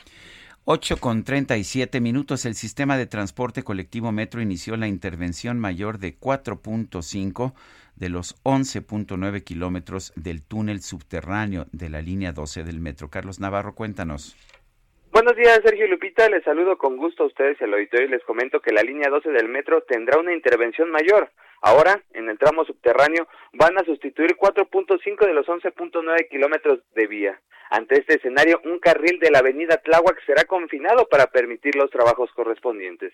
Ayer, el director del metro, Guillermo Calderón, informó que se trata del tramo comprendido entre las estaciones Atlalico y Parque de los Venados, que incluye siete curvas. Escuchemos. En 2014-2015, eh, la empresa especializada Sistra, contratada por la administración de ese momento, hizo un diagnóstico de que esas curvas tenían radios menores y, requerían de un riel de mayor dureza.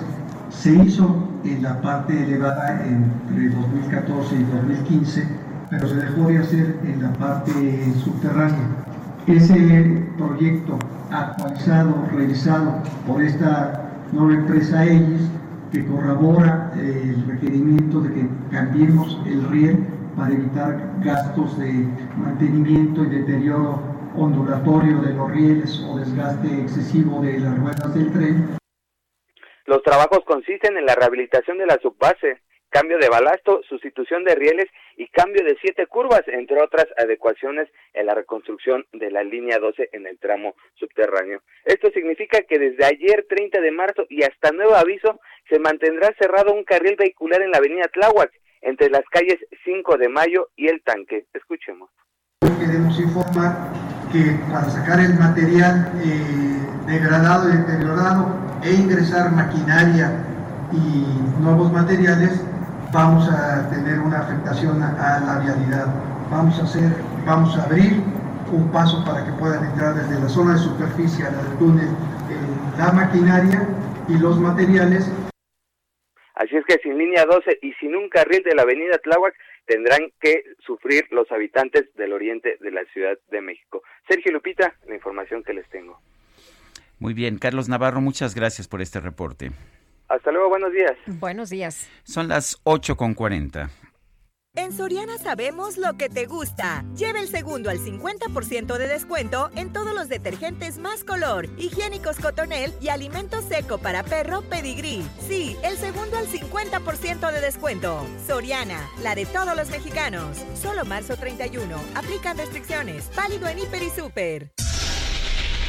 El Químico Guerra con Sergio Sarmiento y Lupita Juárez. Químico Guerra, ¿cómo te va? Buenos días.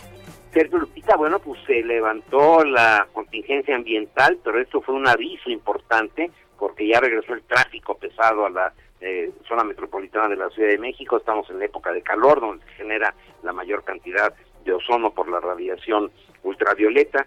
Y pues, eh, ¿cómo se podrían evitar estos estas contingencias que nuevamente nos pusieron a todos que pues bastante inquietos? Pues mejorando la calidad de los combustibles, como le he comentado con ustedes.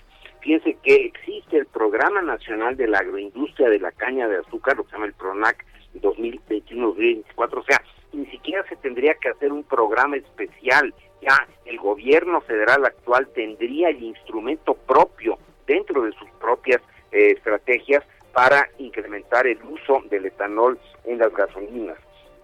En ese instrumento, el PRONAC eh, de Planación Estratégica se establece precisamente el aprovechamiento, Sergio Lupita, de la caña de azúcar para la producción de bioetanol como una de las acciones para hacer más productivo al sector cañero.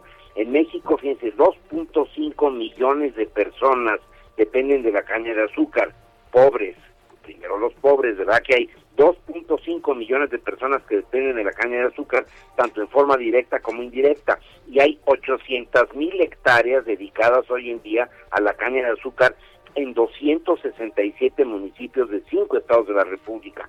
México es el séptimo productor del mundo en caña de azúcar. Sin embargo, fíjense, se repita, cuando se incrementa la producción, cuando son exitosos los cañeros, ¿no? En lo que hacen, a los cañeros mexicanos se les derrumba el precio porque no pueden colocar el excedente de producción. Actualmente existen cupos para la exportación de azúcar hacia los Estados Unidos y solo se pueden exportar alrededor de 840 mil toneladas. Tan solo en 2020, que es el último dato concreto que se tiene, el excedente fue de 1.7 millones de toneladas. O sea, no teníamos dónde colocar un millón de toneladas y por lo tanto el precio se viene para abajo, los pobres del campo cañero pues se quedan en la pobreza. El etanol tiene un octanaje de 113, superior al de las gasolinas de uso común como la Premium que tiene 92 octanos y la regular con 89 octanos. Por cierto, el primer modelo T de Henry Ford fue diseñado para funcionar con etanol. De utilizarse el etanol como oxigenante en las gasolinas, se reducirían las emisiones de gasolina sin quemar y sobre todo de monóxido de carbono. También contribuiría a que el gobierno cumpla sus compromisos medioambientales adquiridos en los acuerdos de París y de Glasgow. La gasolina mezclada con etanol se utiliza ya en 75 países, o sea, se tendría una mejora del campo, eh, se apoyaría a gente pobre del campo precisamente, se eh, fortalecería el agro mexicano, se reducirían las emisiones, no tendríamos las contingencias ambientales que estamos teniendo recurrentemente y se tendría un ahorro importante. Si el gobierno quisiera realmente, saben que ese grupita me desespera, ¿cómo le haría yo para hacer llegar esta información del dominio público a Palacio Nacional? ¿Cómo le haría yo? No, no, no, no me puedo imaginar, no sé si ustedes me puedan aconsejar, por lo menos, si no a Palacio, a la Secretaría de Energía. Bueno, por lo menos a... Creo que andan eh, eh, pues más entretenidos con otros temas, ¿eh, Químico? Están ah, sí, no me había dado cuenta. Bueno, pero les quería comentar esto. Ya no queremos tantas contingencias ambientales de afectar la salud. Además, nos ahorraríamos la importación de un cancerígeno que actualmente está poniéndose en la gasolina como oxigenante, cuando tenemos uno limpio de producción nacional aquí, Sergio Lupita. Muy bien, pues nosotros tomamos nota. Muchas gracias, Químico. Buenos días. Hasta muy buenos días. Es que hay que escuchar a los especialistas. El problema es que las decisiones las toman gente que aparentemente no tiene ni idea de lo que está haciendo. Ya sabes, estamos en tiempos en que se busca colaboradores con 90% de lealtad Puro cuate, ¿no? Puro cuate. Son las 8 de la mañana con 44 minutos. En Soriana esta cuaresma, ahorrar es muy de nosotros. Arroz extra precisísimo de 900 gramos a 15.90 y lleva el segundo al 50% en todos los jamones y salchichas de pavo en paquete. Soriana, la de todos los mexicanos. Solo marzo 31. Aplican restricciones. Válido en Hiper y Super. Bueno, si preocupa la situación del ambiente, preocupa también la violencia contra las personas y las comunidades que defienden el medio ambiente. El 2021 fue el peor año para los defensores ambientales en México. 25 fueron asesinados y hubo 238 ataques en su contra. Gustavo Alaniz es director ejecutivo del Centro Mexicano de Derecho Ambiental. Son cifras uh, pues sorprendentes, Gustavo. Hay quienes pensaban que ser periodista era la profesión de más riesgo, parece que ser defensor ambiental es todavía más riesgoso. Cuéntanos de dónde surge la información, cuál es el mensaje que nos da esta información. Muchas gracias, Sergio Lupita. Qué gusto estar con ustedes nuevamente en su programa. Buenos días. Pues sí, fíjense que desde el 2014 venimos eh, haciendo este informe sobre la situación de los defensores ambientales eh, en México lo cual contempla también a, defensores de, tierra y territorio en distintas partes eh, del país. Y básicamente lo que estamos documentando es la violencia que se ejerce en su contra precisamente por defender el medio ambiente y los recursos naturales. Y lo que hemos encontrado en, el año 2021, como ha sido ya documentado y, documento que ustedes tienen en, su poder, eh, hay distintos distintos tipos de agresiones. Eh, van por ejemplo, desde la intimidación, que cubre el 27% del total, eh, hay amenazas que, cubren el 13%, el, hostigamiento, que es el 15%, las agresiones físicas, que son alrededor del 10%, pero lo que más sorprende, eh, entre otras cosas, es eh, los homicidios. aumentaron, estos representan del total el 9% y aumentaron, como decía yo, eh, del año 2020, que fueron 18, al 2021 en 25.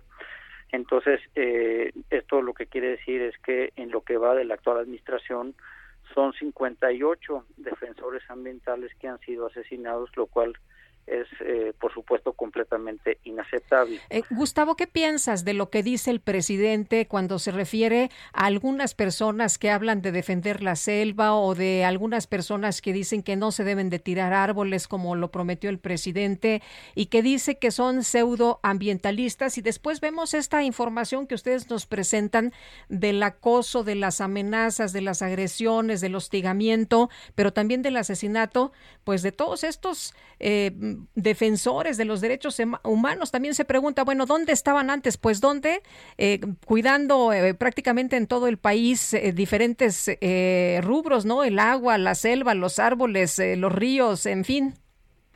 Así es, Lupita. Eh, yo creo que el discurso no ayuda desde Palacio Nacional, sino que más bien es algo que va dirigido hacia justamente lo que decía yo hace un momento, hacia la intimidación y hacia el hostigamiento y hacia que otros allá afuera también eh, puedan tomar este discurso y, y agarrarlo en contra de, quienes eh, de una manera muy legítima y muy genuina están eh, defendiendo el, patrimonio natural de México. Eh, en, en este estudio, en este reporte que, que presentamos hace un par de días, eh, hemos documentado eh, de manera muy profesional y se los digo porque desde el 14 venimos haciendo esto y nunca nadie jamás nos ha objetado los datos, eh, las cifras, los números, los porcentajes que ahí presentamos. Y, y vale la pena decir que eh, eh, eh, hemos encontrado estados que son más violentos que otros, ¿no? Por ejemplo, hay, hay estados como Oaxaca que tienen ocho asesinados, ¿no? Guerrero con cuatro, Sonora lo mismo y, y Morelos con tres. Y, y luego cuando uno se va a Lupita a ver eh, quiénes son las víctimas, pues eh, es eh, muy eh, lastimoso ver que eh, son eh, en el 46% son miembros de comunidades indígenas los que son las víctimas, pero también organizaciones de, no gubernamentales, alrededor del 27%, y muchos defensores independientes, que son casi el, el, el 18%.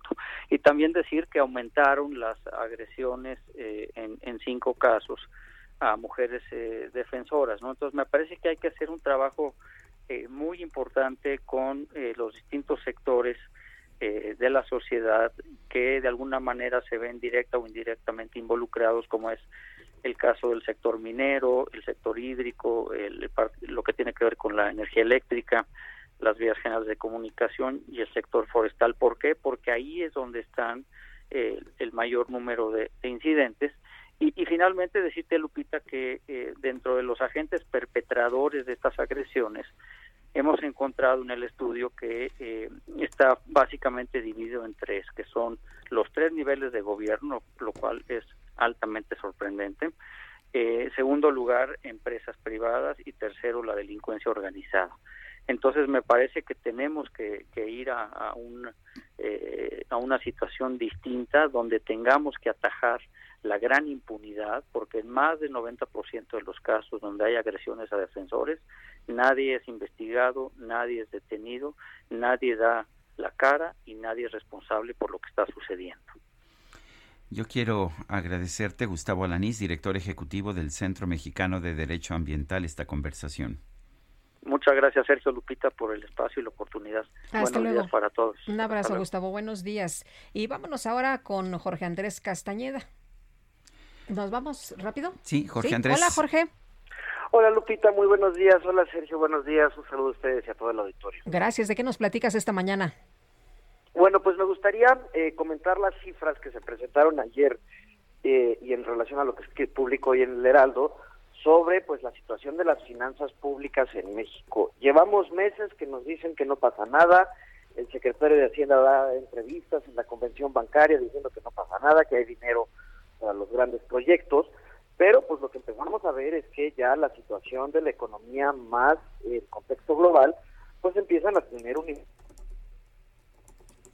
¿Se cortó la comunicación ahí Sí. con Jorge Andrés? Parece que sí, está nuestro equipo tratando de recuperar esta pues esta comunicación me parece que, que es importante. Bueno, eh, Nos, nos preguntan que si hoy es el último día para presentar la declaración anual. Sí, efectivamente, esto es para, personas para las empresas, morales, para las em- para las efectivamente. empresas. Y si va a haber prórroga, pues ya habían dicho que no. no. Y, usualmente a las empresas no les dan prórrogas porque eso no gana votos. Usualmente cuando hay prórrogas es para per- personas físicas. Recuperamos la comunicación, Jorge Andrés.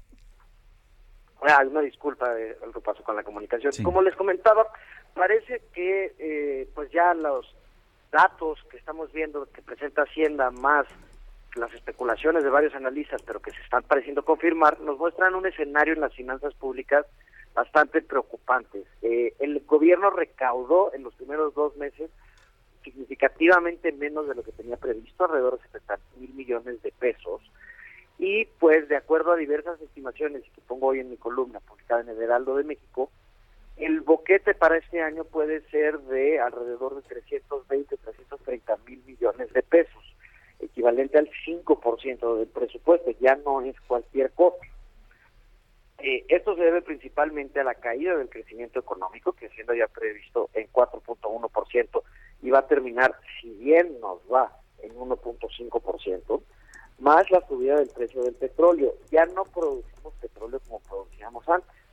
Y eh, con la decisión del gobierno de subsidiar la gasolina para beneficiar a los más ricos del país a través de los estímulos especiales eh, al precio de la gasolina y a la eliminación del IEPS, nos deja en una situación donde el gobierno va a tener que tomar decisiones muy difíciles. Desafortunadamente, ya nos lo dijo el secretario de Hacienda, lo más importante para este gobierno son las megaobras faraónicas que son deseo del presidente y que, como hemos comentado muchas veces en este espacio, carecen prácticamente de cualquier sentido. Pero Sí. para dos bocas, el transísmico y el tren Maya, ahí va a haber dinero.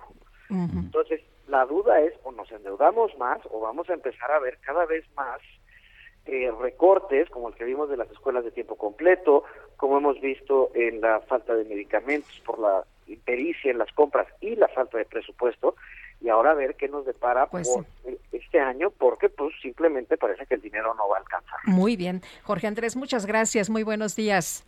Muy buenos días a ustedes y un saludo a todo el lado. Gracias, Jorge. Vamos a una pausa y regresamos. que beso cada noche antes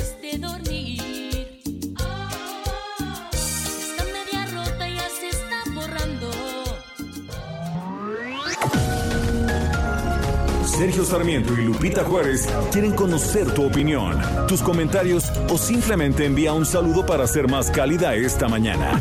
Envía tus mensajes al WhatsApp 5520 109647.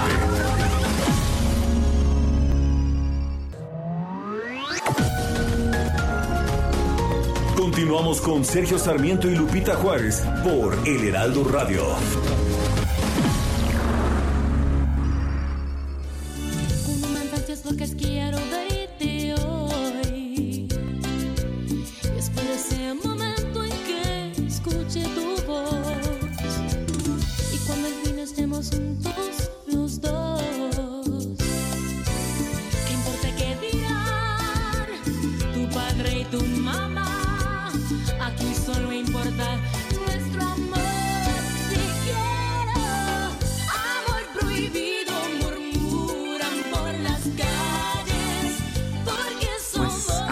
Prohibido, ¿cómo lo ves, Guadalupe Juárez? Lo veo muy bien porque suena como a viernes, así que... Pues sí, a mí yo pienso que los amores prohibidos, o Sí. como dice Selena, o los amores clandestinos, como decía Yuri, son los más sabrosos. ¿En serio? Híjole, pues ¿a poco no? Uy, fuertes declaraciones en el Heraldo Radio. Tenemos bueno, mensajes. vámonos a Es los que, pues, mensajes. siempre, sabes que bueno, ya que nos estás contando, encanto. pues a ver, venga. No, no, no, para nada, no. Son meras disquisiciones filosóficas, Ah, absolutamente teóricas. Ay, ay, ay. Bueno, nos dice Larry, buenos días, los escucho casi a diario. Excelente noticiero.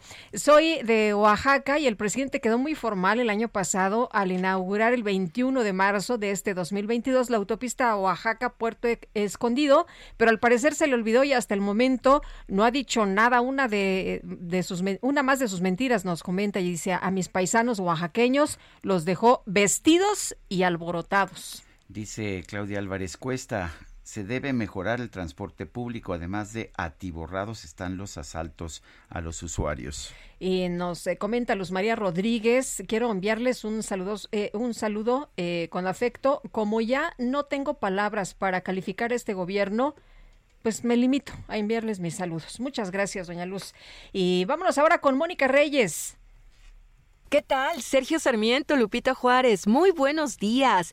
Y si ustedes amigos no han pagado su tenencia o refrendo, les tengo una muy buena noticia, porque con tu tarjeta de crédito o débito City Banamex te puedes quedar tranquilo para el pago de tenencia o refrendo, ya que puedes hacerlo a meses sin intereses o en una sola exhibición en sucursales City Banamex, oficinas recaudadoras o en negocios participantes. La vigencia de la promoción es hasta el 31 de marzo de 2022.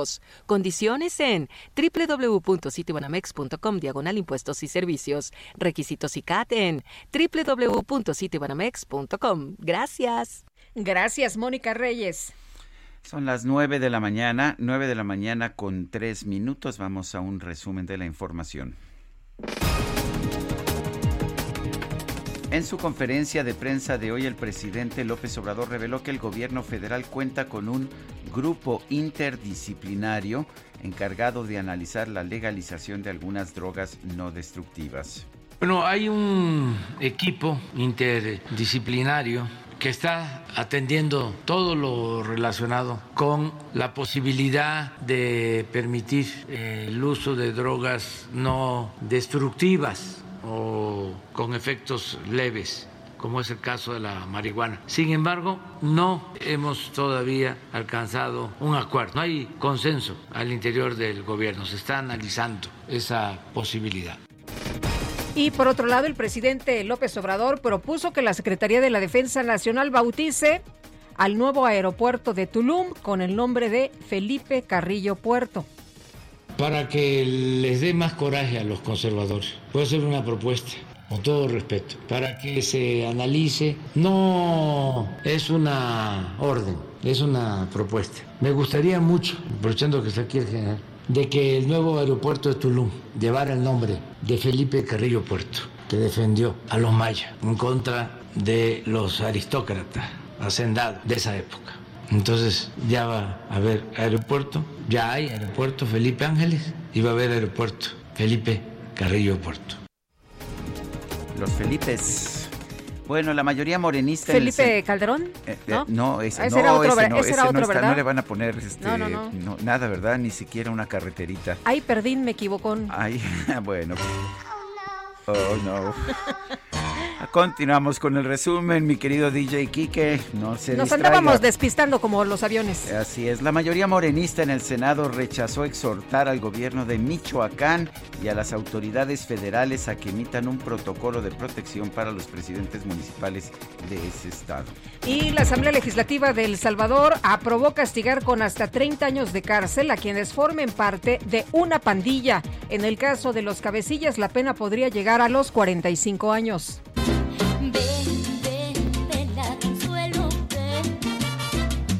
¿Es que se robó? Pues fíjate que en Argentina un hombre llamado Marcelo Paredes, alias el Rambito, quien ha sido detenido en varias ocasiones por robo, hurto y encubrimiento, tuvo un golpe de suerte y se ganó la lotería. Tras recibir el equivalente a 16.5 millones de pesos mexicanos, lo primero que hizo fue ir a la comisaría y gritar frente a los policías, muchachos, no robo más. Además buscó a dos de sus víctimas para darles el doble de lo que les había robado.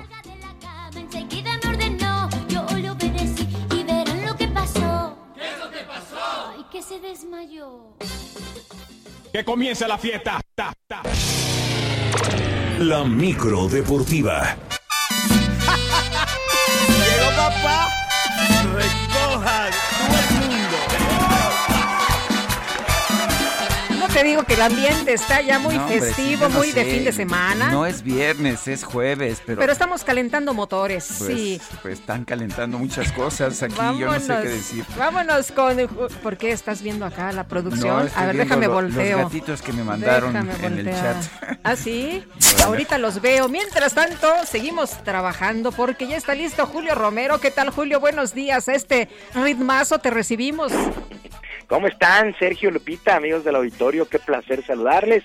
Pues estamos prácticamente a una semana del inicio de las grandes ligas y esas son muy buenas noticias. Pero bueno, mientras llega, mientras llega la pelota caliente, la selección mexicana de fútbol jugará su octavo mundial de manera consecutiva al conseguir el boleto a Qatar 2022 después de vencer dos goles por cero a El Salvador en la cancha del Estadio Azteca. Uriel Antuna y Raúl Jiménez de penalti le dieron el triunfo al conjunto tricolor la noche de este miércoles. Por lo pronto, el propio Uriel Antuna destacó en entrevista con TUDN que el equipo pues terminó en el segundo lugar de este octagonal contra todos los pronósticos y empatados en puntos con Canadá.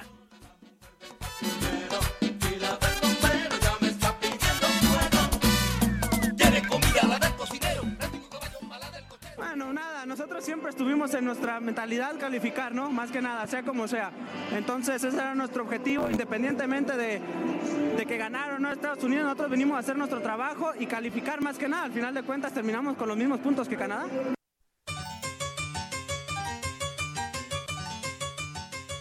Bueno, ha sido, ha sido una, una difícil eliminatoria, complicada, con escaso funcionamiento en algunos duelos.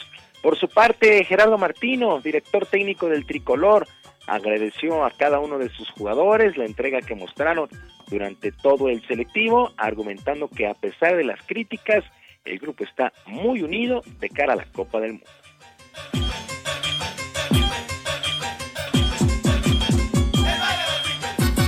Claro que sí.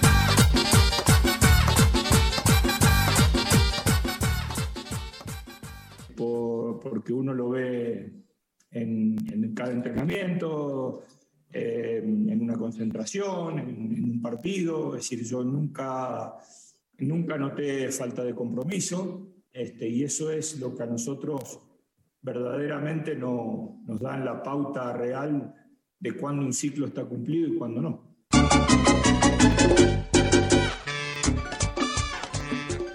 Gerardo Martino, que pues prácticamente estuvo temblando ahí en su puesto, para algunos porque para la federación él está firme para dirigir la Copa del Mundo. En otros resultados de este octagonal de la CONCACAF, Jamaica se impuso 2 por 1 a Honduras, Costa Rica venció 2 por 0 a los Estados Unidos, Panamá se impuso 1 por 0 a Canadá. De tal manera, Canadá terminó como líder de este octagonal con 28 puntos, las mismas unidades que México en el segundo. Tercer sitio, Estados Unidos con 25 puntos. Estos tres equipos van de manera directa a la Copa del Mundo. Costa Rica con 25 unidades va al repechaje. Así, así las cosas con la CONCACAF, Canadá, México y Estados Unidos, de manera directa Costa Rica al repechaje. Y a pesar de que faltan tres calificados que saldrán de los repechajes, pues las banderas de los equipos calificados a esta Copa del Mundo en Qatar ya ondean en el país anfitrión. En la ceremonia que se celebró, pues estuvieron presentes algunos aficionados, representantes de cada una de las selecciones participantes, además de Nasser Al-Qater, quien es el presidente del comité organizador y quien declaró listo a su país para arrancar con el Mundial, comenzando por el sorteo este viernes. En lo que corresponde al balompié local en sus redes sociales, los Pumas, los Pumas de la universidad, dieron a conocer la baja del ítalo argentino Cristian Batocchio para lo que resta del actual torneo de clausura. En el comunicado se informa que la baja es por asuntos personales del jugador y de común acuerdo con la directiva. Batocchio solamente disputó tres duelos, sumó 91 minutos y su última aparición fue en la derrota del equipo ante los Rayos de Necaxa en Ciudad Universitaria. Pues sin pena ni gloria, este jugador argentino, pues los Pumas, los Pumas anuncian su, baja. Bueno, eh, en otras cosas, en otra información, luego de tres temporadas al frente del equipo, Bruce Arians anunció su retiro como entrenador en jefe de los Bucaneros de Tampa Bay. Todo esto en el fútbol americano de la NFL. Con 69 años de edad, Arians decidió salir del emparrillado para pasar a la oficina como directivo del equipo. Bajo su mando, los Bucaneros lograron su segundo título de Super Bowl en la campaña del 2020. Deja un récord de 31 ganados y 18 perdidos. Estuvo ocho años en la NFL, también dirigió a los Cardenales de Arizona. Actualmente tiene 69 años de edad y lo que son las cosas, ¿no? Eh, Tom Brady anuncia que sale del retiro para jugar la próxima temporada con los Bucaneros, pero Bruce Arians, el entrenador en jefe, pues da un paso al costado y se va a la oficina. Me parece que es una baja muy, muy sensible para estos Bucaneros de Tampa Bay, aunque creo que nunca, tampoco nunca hay que descontar a Tom Brady, un veteranazo que regresa para jugar la próxima, la próxima campaña. Y la mítica ciudad de Las Vegas, la ciudad de Las Vegas está recibiendo de nueva cuenta la Fórmula 1 para el 2023. Anunció de manera oficial la máxima categoría del automovilismo deportivo. Vía streaming, Stefano Dominicali, quien es el director de la F1, señaló que esta decisión los tiene muy contentos, ya que además será un circuito callejero de 6.12 kilómetros con 14 curvas y 3 rectas, programado para recorrerse en 50 vueltas. De tal manera, Estados Unidos tendrá tres grandes premios, el de Austin en Texas, que ya está presente en el actual calendario, además de Miami, que debuta en este 2022, y ahora se estará uniendo Las Vegas el próximo año. Bastante interesante, pues prácticamente después de 40 años regresa el automovilismo callejero de la Fórmula 1 allá a Las Vegas, Nevada. Así es que tres, grandes premios para los Estados Unidos. Me encantaría ir, me encantaría ir, así es que hay que irle juntando. Sergio Lupita, amigos del auditorio, en la información deportiva este jueves, que es un extraordinario día para todos. Muchas gracias, Julio. Muy buenos días. Buenos días. Baila todo el mundo, lo baila el pingüino. Para Lupita Juárez, tu opinión es importante. Escríbele a Twitter en arroba Lupita Juárez H.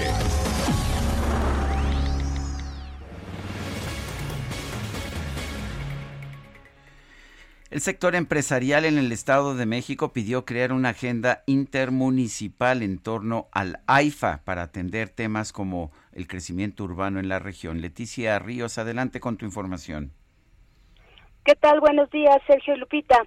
Efectivamente, el crecimiento de la mancha urbana que implica la operación del nuevo aeropuerto internacional Felipe Ángeles representa importantes retos para los estados de México e Hidalgo que deben analizarse y enfrentarse como prioridad para evitar problemas en el mediano plazo como cinturones de pobreza, delincuencia y desorden, señaló Gilberto Sausa Martínez.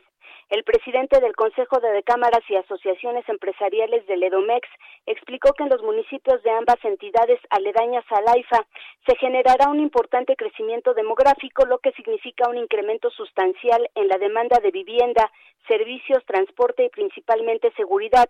Dijo que por ello es indispensable generar una agenda intermunicipal para establecer las estrategias de crecimiento y atención de dichas demandas con la participación de autoridades, iniciativa privada y sociedad. El presidente de CONCAEM señaló que el crecimiento sin planeación en las urbes y complejos industriales ocasionan problemas difíciles de resolver y son sumamente costosos. Destacó que el interés por realizar inversiones alrededor del AIFA en complejos habitacionales, comerciales y de servicios no solo debe generar riqueza, sino también bienestar y calidad de vida para la población de la región. Hasta aquí mi reporte. Muy bien, pues gracias Leticia Ríos por esta información. Gracias, buenos días. Buenos días. Y en el Senado, Morena y sus aliados frenaron las comparecencias de Semarnat y de Fonatur por el tren Maya. Misael Zavala, tienes todos los detalles, te escuchamos. Buenos días, cuéntanos. Buenos días, Lupita. Buenos días, Sergio. Efectivamente, Lupita, pues ayer se dio un duro debate en el Pleno del Senado de la República, ya que los partidos de oposición presentaron dos iniciativas para llamar a comparecer tanto a la titular de la Semarnat como al titular de Fonatur. Esto debido a pues el impacto ambiental que ha tenido la construcción del tren Maya en el sureste mexicano, sobre todo en el tramo 5. Sin embargo, Morena y aliados a excepción del Partido Verde Ecologista de México, frenaron estas dos propuestas de la oposición para llamar a comparecer a estos titulares para que pudieran detallar los pormenores del daño ambiental por la construcción del Tren Maya. En esta sesión del Pleno de la Cámara Alta, los grupos parlamentarios del PAN, PRI, PRD, Movimiento Ciudadano y Grupo Plural subieron a tribuna para exigir la comparecencia de María Luisa Albores, titular de la Semarnat, y también de Javier May, encargado del Fonatur, con la finalidad de cuestionarle los pormenores de la construcción de las obras y el por qué no se han dado a conocer las eh, pues las declaraciones de impacto ambiental. El bloque opositor coincidió en que está a favor de la construcción del tren Maya, pero esta construcción debe de tener todas las normas ambientales que debe cumplir incluso a nivel internacional. Incluso también la senadora panista Mayuli Latifa presentó el audio en el que el presidente Andrés Manuel López Obrador se comprometió a que el inicio de su construcción no se arrancaría ni un árbol de la selva del sureste mexicano. Sin embargo, pues a decir de la oposición, hay eh, pues una devastación de miles de árboles y una deforestación brutal en el sureste por esta obra. El senador del PRI, Manuel Añorbe, pidió que se expliquen por qué se comenzó la construcción del Tren Maya sin contar con el proyecto ejecutivo ni las manifestaciones de impacto ambiental correspondientes. Sin embargo, Sergio Lupita, pues al final del día, Morena y sus aliados hicieron valer su mayoría en la Cámara Alta para frenar estas dos propuestas. Incluso también, eh, bueno, también les comento que el Tribunal Electoral del Poder Judicial de la Federación, en otro tema, bateó la defensa de Andrés Manuel López Obrador en un recurso de revisión en el que pues defiende el presidente las declaraciones en las que promovió sus acciones de gobierno en la veda de la revocación de mandato. Sin embargo, pues los magistrados del Tribunal Electoral del Poder Judicial de la Federación dijeron que el presidente debe eh, pues respetar la Constitución y eh, pues no promover de ahora en adelante la revocación de mandato en sus conferencias de prensa mañanera ni en algún otro evento público que tenga el presidente. Sergio Lupita, hasta aquí la información. Muy bien, Misael, muchas gracias. Buenos días. Gracias, buenos días. El enviado especial presidencial para el clima del, en los Estados Unidos, John Kerry, llega hoy a la Ciudad de México para reunirse con el presidente López Obrador. Iván Saldaña nos tiene la información. Adelante, Iván. Buenos días, Sergio Lupita, amigos del auditorio. El enviado especial presidencial para el clima de los Estados Unidos, John Kerry, visitará este jueves la Ciudad de México para reunirse con el presidente Andrés Manuel López Obrador y acelerar la agenda de cooperación bilateral en la materia. De acuerdo con una tarjeta informativa de la Embajada de Estados Unidos en México, el alto funcionario de la Casa Blanca también sostendrá reuniones con otros funcionarios del gobierno mexicano y empresarios de la comunidad estadounidense en México. El objetivo de la visita de Kerry es fortalecer la vinculación entre ambas naciones para acelerar la cooperación a fin de enfrentar la crisis climática. La embajada informó, el secretario Kerry se reunirá con el presidente Andrés Manuel López Obrador, otros funcionarios gubernamentales y miembros de la comunidad empresarial estadounidense. Sergio Lupita, al momento ni la representación diplomática ni la presidencia de la República han revelado la hora del encuentro de Kerry con el presidente de la República, pero estaremos muy atentos para informar al auditorio. Mi reporte esta mañana. Gracias, uh, gracias por esta, por esta información, Iván. Son las 9 de la mañana con 20 minutos. Sergio Sarmiento y Lupita Juárez. Tecnología con Dalia de Paz. Dalia de Paz, qué gusto saludarte esta mañana. Buenos días. Muy buenos días, querida Lupita, querido Sergio, amigos. También me alegra mucho saludarlos en este jueves. Y yo no sé ustedes, pero sigo con el festejo porque nos vamos al Mundial de Qatar, que por cierto, ahí le echo un ojo a los precios ahí a despegar.com, una de las empresas de viaje, y para que se den una idea, por aquello de que estén pensando en invitarme un vuelo redondo desde la Ciudad de México al Aeropuerto Internacional de Doha, con dos escalas cuesta entre 65 y 85 mil pesos, más el hospedaje que se puede encontrar desde 1.820 pesos ahí la noche para dos personas, y para que valga la pena la excursión al Museo Sheikh Faisal, que exhibe cerca de 15 mil objetos históricos, vivir la experiencia de una carrera de camello se puede reservar desde 1939 pesos, así que pues vaya ahorrando por ahí de 200 mil pesos, ahí le voy a compartir ahorita mi correo para que me mande el boleto y con gusto lo acompaño. Oigan, y ahora sí, antes de arrancar con mi tema, fíjense que recibí muchos mensajes en la semana pidiéndome que les hiciera un video acerca del Echo Show 15, este centro inteligente de entretenimiento y organización de Amazon del que ya les hablé la semana pasada. Así que ya lo subí para que vayan a verlo allá a mi Instagram, Dalia de Paz, ahí en Twitter, Dalia Paz, también les dejo el link para que resuelvan todas sus dudas.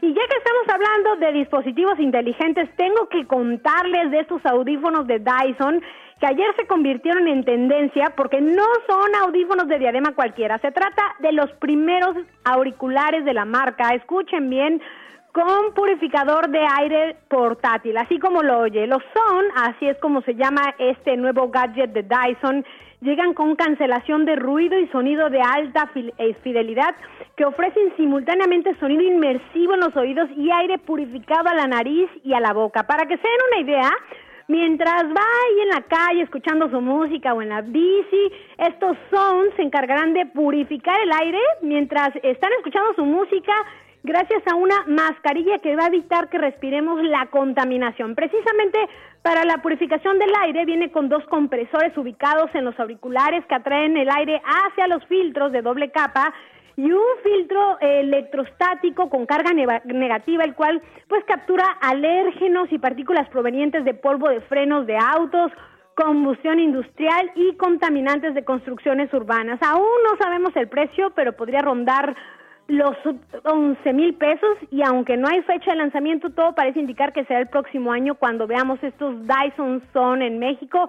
Yo los vi y la verdad es que me recordó un poquito ahí a Hannibal, pero bueno, pues habrá que probarlos y ver qué tan bien funcionan, qué tan bien suenan. Ahí en mi Twitter, Dale de Paz, y en Instagram, Dale de Paz, les dejo un video y más detalles para que me digan qué opinan, si se los comprarían o de plano les parece pues ya mucho cargar con este equipo.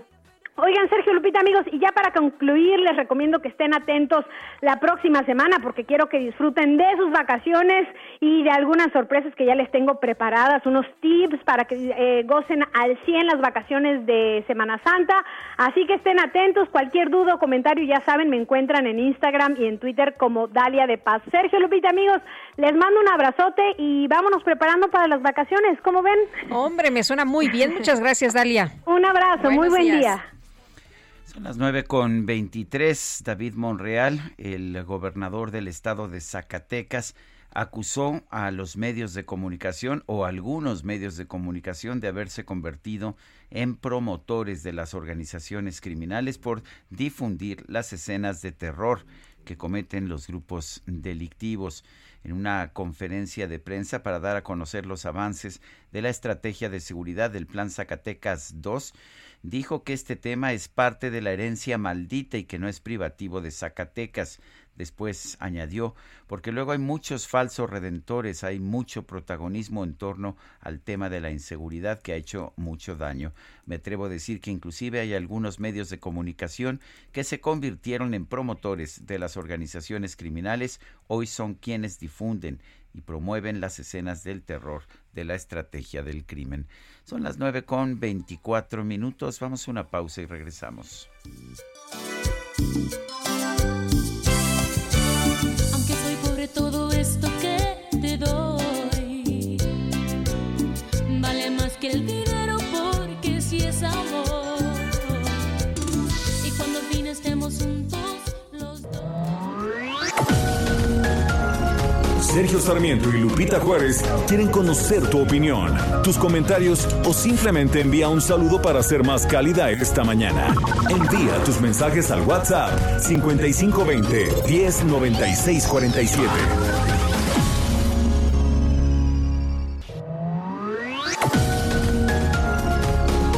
Continuamos con Sergio Sarmiento y Lupita Juárez por El Heraldo Radio. ¿Dejarías al zorro y sus amigos a cargo del gallinero? Claro que no, por una simple razón. Se comerían las gallinas. Si sabemos que el consumo de comida chatarra, refrescos, tabaco y alcohol son la principal causa de enfermedad y muerte en México, ¿por qué dejamos que aquellos diputados, senadores, funcionarios y jueces, amigos de los zorros, diseñen políticas, aprueben leyes y resuelvan juicios que obviamente protegen sus intereses dañando nuestra salud? Fuera del gobierno, el zorro y sus amigos. El poder del consumidor. Late at night when all the world is sleeping, I stay up and think of you. And I wish on a star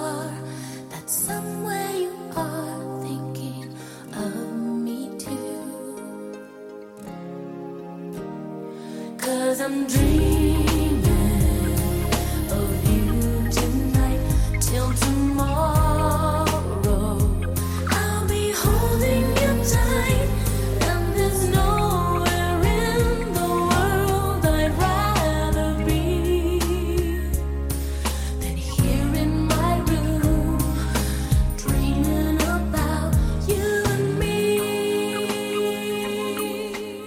Selena distinta, ¿verdad? Esta de Dreaming of You, nada que A mí ver me con gusta el mucho, ¿eh? Como cantante Sí, pop de balada me pop. encanta. Es Selena, la estamos recordando 27 años después de su asesinato. Lo, lo hacemos con cariño. Yo, la verdad, había escuchado su nombre, pero no escuché su música sino hasta después de su asesinato, como tantos otros que vivimos en el centro de la República, pero sí sabía que era un fenómeno de éxito allá en la frontera norte de nuestro país y en la frontera sur de los Estados Unidos. Pero aquí está, Dreaming of You, soñando contigo y aquí cantando en lo que estrictamente hablando era su lengua, eh, su lengua natural, no la lengua materna, su lengua materna era el español, pero la que usaba realmente era el inglés, el español se le había olvidado.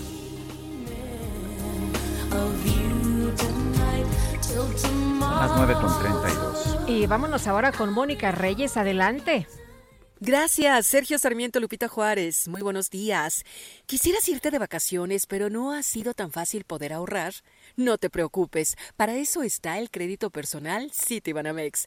Es sin comisión por apertura, con pagos fijos mensuales y tasas de interés de las más competitivas. Lo puedes usar para eso o para lo que tú quieras. Ve a tu sucursal más cercana y solicítalo. Ingresa a tu app Citibanamex móvil o Bancanet. Aprovecha esta oportunidad. Requisitos y CAT en citibanamex.com. Regresamos con ustedes, Sergio y Lupita. Gracias. Hasta luego, Mónica. Buenos días. A unas horas de que concluya el plazo para el pago del refrendo en el Estado de México y para que los automovilistas accedan al subsidio de tenencia vehicular, el sitio web para descargar el formato se mantiene inestable. Hay mucha demanda por el servicio. Roberto Alejandro Guzmán es director general de recaudación de la Secretaría de Finanzas del Estado de México.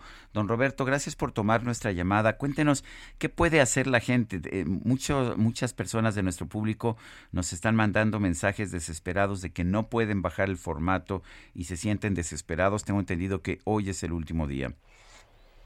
¿Qué tal? Buenos días, Sergio Lupita. Hola, ¿qué tal? Buenos días. Por, la oportunidad del espacio, gracias. Buenos días. Pues mira, eh, fíjate, lo que estamos trabajando, estamos obviamente, hicimos ayer, todavía en la noche, un mantenimiento a nuestro portal, porque estamos recibiendo hasta más de 80 mil sesiones simultáneas de los contribuyentes. Entonces, pues esto obviamente habla de, de un nivel, obviamente primero de querer cumplir por parte de los contribuyentes, aunque sí eh, lo, lo, lo dejamos en los últimos días. Pero bueno, nosotros este, hicimos un mantenimiento, ahorita nuestro portal ya está funcionando mucho mejor, estamos este, trabajando, sí va en ocasiones lento, de pronto este, superamos esta, este nivel de, o este, sí, este nivel de, de simultáneas, incluso con algunos picos de hasta 120 mil. Y eso pues de pronto alenta el, sistema, ¿no? Debido a la cantidad de, de atenciones y obviamente pues la parte que seguimos nosotros también operando en nuestro centro de servicios fiscales, que hoy incluso hemos estado operando desde mucho más temprano, desde las 8 de la mañana. Los centros obviamente estuvieron ya eh, disponibles, eh, atendiendo ya al público y obviamente vamos a estar así hasta obviamente concluir el día, hasta el último minuto de este día estaremos muy pendientes. Y el sistema pues obviamente estará eh, disponible, ¿no? Con algunas intermitencias, sí, claro, no, no, no lo voy a negar, pero sí trabajando muy arduamente para poder cumplir con todos los los eh, contribuyentes que quieran hacer su pago. Pues el mensaje para las personas que están desesperadas ahorita o que están preocupadas es que eh, van a estar ustedes eh, eh, todas estas horas y, y que todo el mundo va a poder hacer el trámite. Efectivamente, eh, nosotros estamos garantizando el, el servicio y todos van a poder hacer el trámite. Sí les pedimos un poco de paciencia por la gran eh, demanda que estamos obviamente teniendo. Eh, y sin lugar a dudas, a lo mejor si ahorita ingreso, eh, normalmente las horas pico se dan entre las once y media de la mañana hasta las dos de la tarde. A lo mejor intentar en otros intervalos, ¿no? Eh, para estar trabajando, no sé, ahorita o después de las eh, cuatro de la tarde, normalmente, pero el portal lo vamos a tener eh, en pie hasta el último minuto de este día. Don Roberto, si, si no se puede por el portal, ¿la, ¿la gente tiene alguna otra forma, un lugar donde hacer un pago físico? Sí, efectivamente. De hecho, tenemos 3.000 centros de pago. Eh, si no se puede eh, el pago realizar en línea, se puede realizar en bancos, en centros, eh, eh, como se llaman, algunos centros comerciales donde tenemos nuestros 20 módulos integrales de, recaudación. Eh, también lo podemos hacer o se puede realizar a través de tiendas de autoservicio, tiendas de conveniencia, farmacias incluso, y obviamente desde el portal bancario de cada uno de los, de los contribuyentes. O sea que no, no habrá ningún problema. Alguien eh, tendrá alguno de, de estos puntos eh, cercano para que no se quede sin, sin pagar. El que se quede sin pagar, ¿qué, qué pasa? Bueno, quien se quede sin pagar obviamente no tendrá el beneficio del subsidio a la tenencia si su vehículo es eh, tiene un valor de hasta 400 mil pesos sin IVA, valor factura, o en caso de motocicletas hasta 115 mil pesos sin IVA. No, bueno, pues hay que correrle, ¿no? Sí, sí, sí, exacto, efectivamente. Así es. Y para los contribuyentes que están eh, obligados a hacer su reemplacamiento por tener placa expedida en el año 2017, si van al corriente perderían también el beneficio del 50% en el costo de la placa. Muy bien. Así es. Bueno, pues gracias Roberto Alejandro Guzmán, director general de recaudación de la Secretaría de Finanzas del Estado de México. Hasta luego. No, pues te conviene pagar el refrendo, ¿no? Ah, Imagínate nada más, pues ahorita salir corriendo si no puede usted pagar por línea. Ahora, aquí el punto también, siempre hacemos las cosas de último momento. La verdad es que esto mm, se pudo haber hecho desde hace mucho tiempo. En fin, bueno, pues eh, vámonos a otra información también importante. El gobernador de Michoacán, Alfredo Ramírez Bedoya, dijo que las víctimas de la masacre allá en, este palenque de Sinapecuaro pertenecían a grupos delictivos y que incluso contaban con órdenes de aprehensión. Eh, Charbel Lucio, te saludamos. Buenos días. Adelante con tu información. ¿Qué tal, Sergio Lupita? Muy buenos días. Así es, algunas de las 20 víctimas que perdieron la vida en esta masacre en el palenque de Sinapecuaro, Michoacán, pertenecían al crimen organizado, incluso contaban con órdenes de aprehensión, así lo reveló el gobernador Alfredo Ramírez Bedoya. El mandatario mencionó que eh, las investigaciones aún están en proceso a cargo de la Fiscalía General del Estado y también participa el gobierno federal, eh, pero adelantó que hay información confirmada de que en este rancho donde ocurrió la matanza, eh, denominado El Paraíso, dos grupos de la delincuencia organizada se enfrentaron. Y bueno, previo a estas declaraciones del gobernador, la Fiscalía de Michoacán dijo que 19 de las 20 personas fallecidas ya fueron identificadas.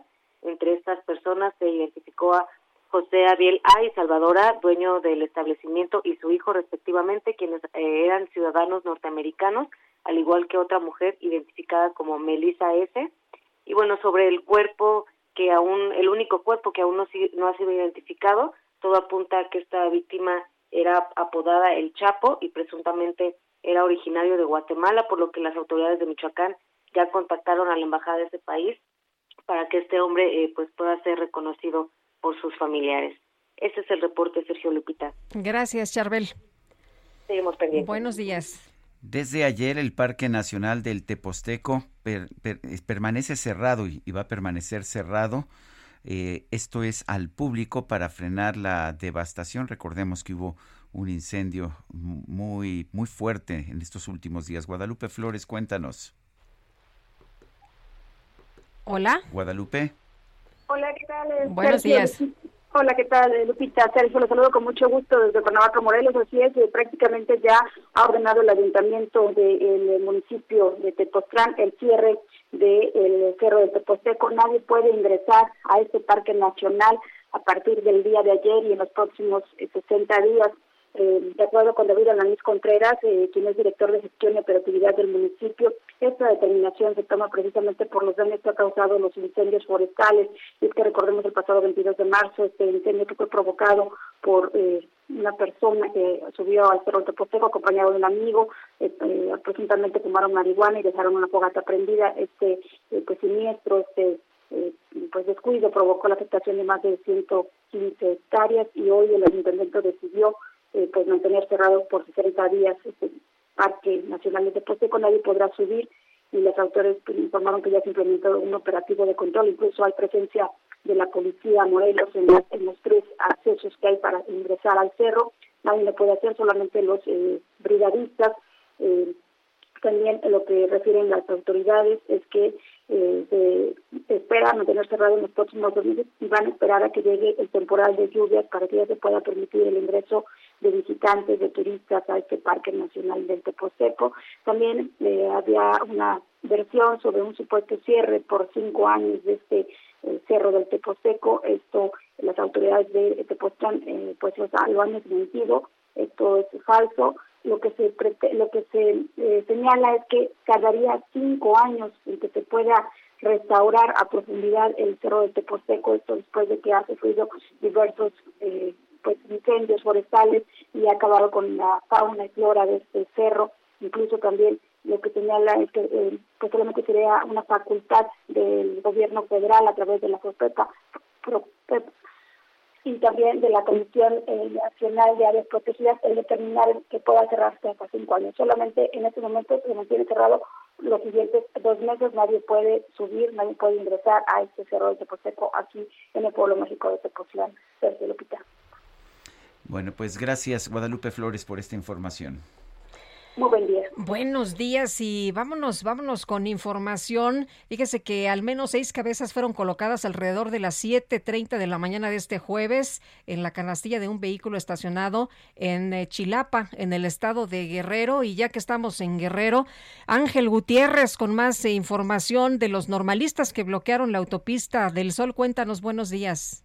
Lupita Sergio, buenos días. Así es, tras el hallazgo de que la Marina también participó en la verdad histórica, normalistas de Ayotzinapa bloquearon la autopista del Sol en Guerrero para exigir la detención del expresidente Enrique Peña Nieto y altos mandos del Ejército y la Marina involucrados en el caso de los 43. El cierre de la circulación en ambos sentidos de la carretera federal se registró a las 9.30 horas de este miércoles a la altura del Parador del Marqués, al sur de Chilpancingo, en el kilómetro 272. En el lugar los estudiantes realizaron un mitin en el que señalaron que a siete años y seis meses de la desaparición forzada de sus compañeros, el tercer informe del grupo interdisciplinario de expertos independientes comprueba que fue el Estado quien perpetró la acción. Asimismo, criticaron que esta cuarta transformación que encabeza el presidente López Obrador, aquí en Guerrero, Evelyn Salgado, no han beneficiado al pueblo. Durante el cierre de la circulación, el lugar fue rodeado por patrullas de la Policía Estatal de la Secretaría de Seguridad Pública con equipo antimotines. La vía federal fue liberada una hora y media después, luego de que los estudiantes tomaron cinco autobuses de dos líneas comerciales provenientes de Acapulco. Con información de Alfonso Juárez, Ángel Gutiérrez. Gracias, Ángel. Buenos días. Esta madrugada se registró un incendio en el mercado de San Juan de Dios de Guadalajara, Jalisco. Mayeli Mariscal, cuéntanos. Hola, ¿qué tal? Muy buen día, buen día al auditorio. Pues este mercado emblemático para la ciudad de Guadalajara y para Jalisco e inició un incendio alrededor de las 2.30 de la mañana, abarcó tres pisos y en cada uno de estos pisos alrededor de 30 metros, según los informes preliminares de protección civil, participaron pues elementos de prácticamente toda la metrópoli para contener y apagar este incendio. En estos momentos ya ingresó el presidente municipal, Pablo Navarro hacer un recorrido e incluso se les está permitiendo, sobre todo aquellos locatarios que venden productos perecederos, que puedan ingresar en grupos de 10 y es que este incendio abarcó pisos desde comida, artesanías y ropa, en donde pues prácticamente quedaron consumidos estos artículos. Eh, los veladores del lugar lograron salir a tiempo, es decir, no se reportan lesionados y bueno, fueron más de 400 los elementos que participaron para contener este incendio. En estos momentos se encuentran cerrados los ingresos a la línea 2 en la estación San Juan de Dios y se están haciendo las evaluaciones también para tratar de ver de qué manera se va a apoyar a los locatarios que no dejen de tener este ingreso. Y bueno recordar que este mercado de San Juan de Dios además de ser emblemático fue declarado uno de los tres monumentos históricos aquí en Guadalajara. Estaremos por supuesto al pendiente de lo que vayan informando las autoridades. Hasta estos momentos esa es la información. Mayeli Mariscal muchas gracias Excelente día para todos. Bueno, pues este incendio en el tradicional mercado de San Juan de Dios allá en Guadalajara. Oye, y no son los medios, es la realidad que reportan los medios. ¿Y por qué le digo esto? Porque, bueno, pues nos vamos a referir a una nota en la que fue asesinado allá en Guanajuato el exalcalde Salvador Acosta. Los medios no hacen la violencia ni desarrollan la violencia, reportan la realidad.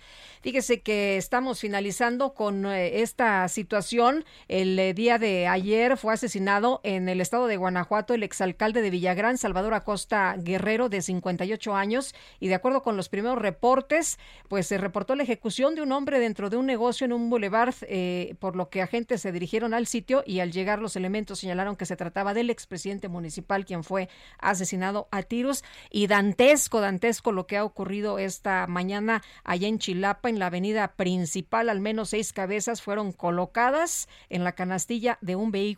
¿Y por qué lo hicieron ahí? Pues para que todo mundo lo vea, por supuesto. Son las nueve con siete. Vamos al Zócalo. Javier Ruiz, adelante. Hola, los que están una excelente mañana y ya han llegado más manifestaciones al primer cuadro de la capital, principalmente integrantes de la Fuerza Amplia de Transportistas, quienes han mencionado, Sergio Lupita, que están exigiendo un aumento al 3% del pasaje en la Ciudad de México. Desde hace 10 años no les han dado un aumento salarial y es por ello que están exigiendo pues una reunión con autoridades para llegar a un acuerdo. También integrantes de la Federación Nacional de Estudiantes Revolucionarios Rafael Ramírez se encuentran manifestando a las afueras del Palacio Nacional para exigir principalmente pues que no se retiren las escuelas de tiempo completo. De la misma manera han llegado hasta este punto cerca de mil trabajadores de la salud quienes tienen pues distintas eh, peticiones, principalmente mejoras laborales Así que hay que tomarlo en cuenta y evitar pues prácticamente el zócalo de la ciudad. 20 de noviembre ya cerrado a partir de la calle de Venustiano Carranza. Hay que utilizar como alternativa el eje central Lázaro Cárdenas para quien desea llegar hacia el eje 1 norte, hacia la zona del circuito interior y prácticamente pues todos los accesos al zócalo pues están cerrados por elementos de la Secretaría de Seguridad Ciudadana. De momento, Sergio Lupita, el reporte que tenemos. Javier Ruiz, muchas gracias. Son las 9 de la mañana con 48 minutos. En Soriana esta cuaresma, filete de salmón chileno congelado a 348 pesos el kilo. Y 3x2 en todas las empanadas y bocadillos de cuaresma. Sí, 3x2. Soriana, la de todos los mexicanos. Solo marzo 31. Aplican restricciones. Válido en Hiper y Super. Presidente López Obrador señaló que en su encuentro con el enviado especial para el clima de los Estados Unidos, John Kerry, va a presentar su plan de generación de energías limpias.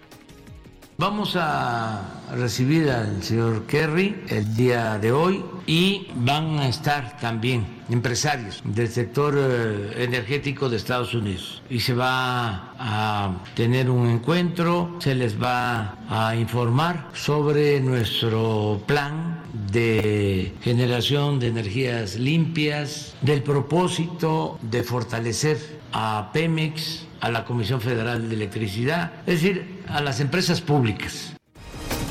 El presidente de la República volvió a exigir al periodista Carlos Loret que dé a conocer sus ingresos. Aseguró que su hijo José Ramón, escuche usted esta declaración, es muy modesto en comparación con la fortuna del comunicador.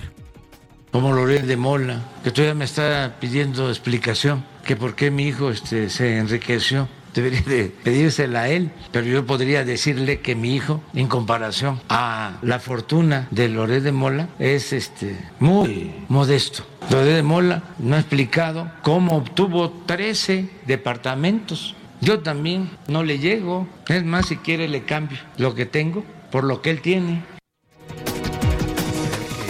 Que, el dinero o los departamentos que pueda tener Loret de Mola están perfectamente justificados. ¿No dijo el presidente que ganaba mucho? Pues sí. ¿Por qué ganaba tanto? Pues bueno, pues si ganaba mucho, pues puede comprar Y además Loreta ha dicho que es producto de su trabajo. Así es, pero todavía no sabemos de dónde surge el dinero de José Ramón López Beltrán. Así que, vive muy bien, ¿no? No, que, no, que se casó, que, que casóse con mujer rica. Ah, sí, la mujer es la del dinero.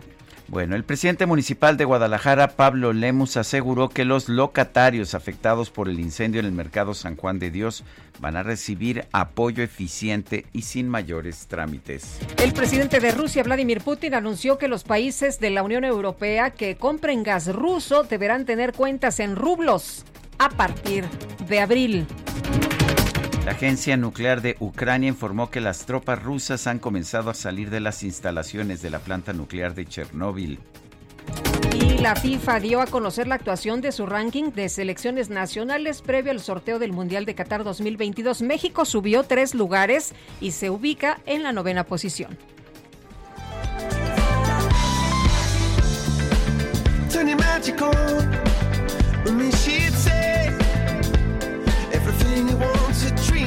Redes sociales se hizo viral la historia de dos muchachas capitalinas que pasaron por un calvario para ir al concierto de Coldplay en Monterrey. Primero, olvidaron los boletos del No. concierto. Bueno, Bueno. lo que hizo que una de ellas cambiara su vuelo para regresar a su casa. Después, ¿qué crees? Perdió su segundo vuelo y le cancelaron un tercero. En un video destacaron que después de todo sí pudieron ver a Coldplay, aunque llegaron tarde al concierto.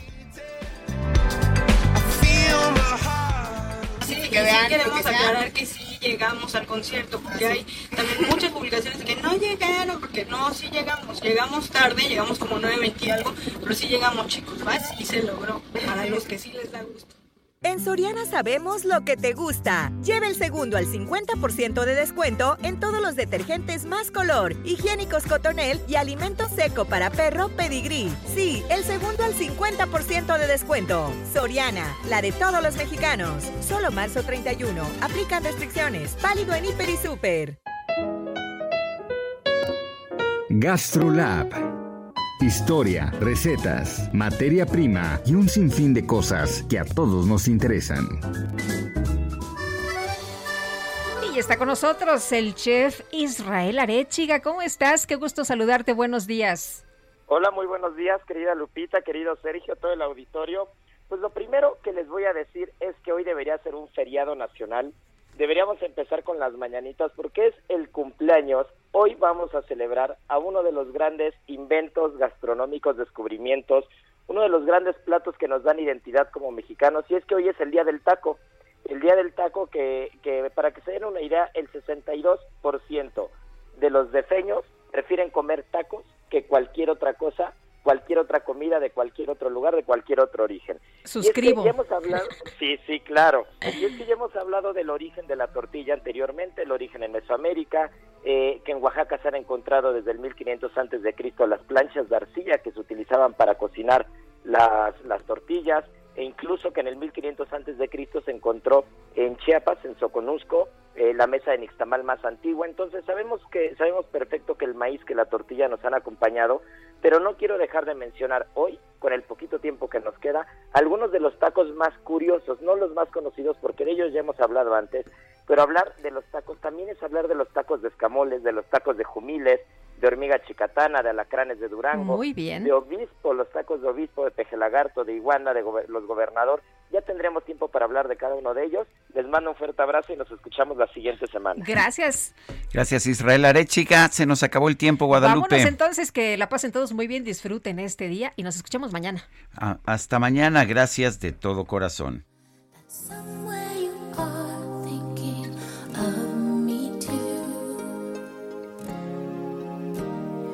Cause I'm dreaming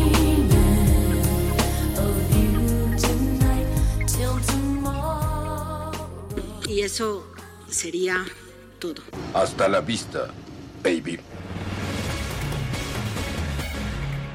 Heraldo Media Group presentó Sergio Sarmiento y Lupita Juárez por El Heraldo Radio.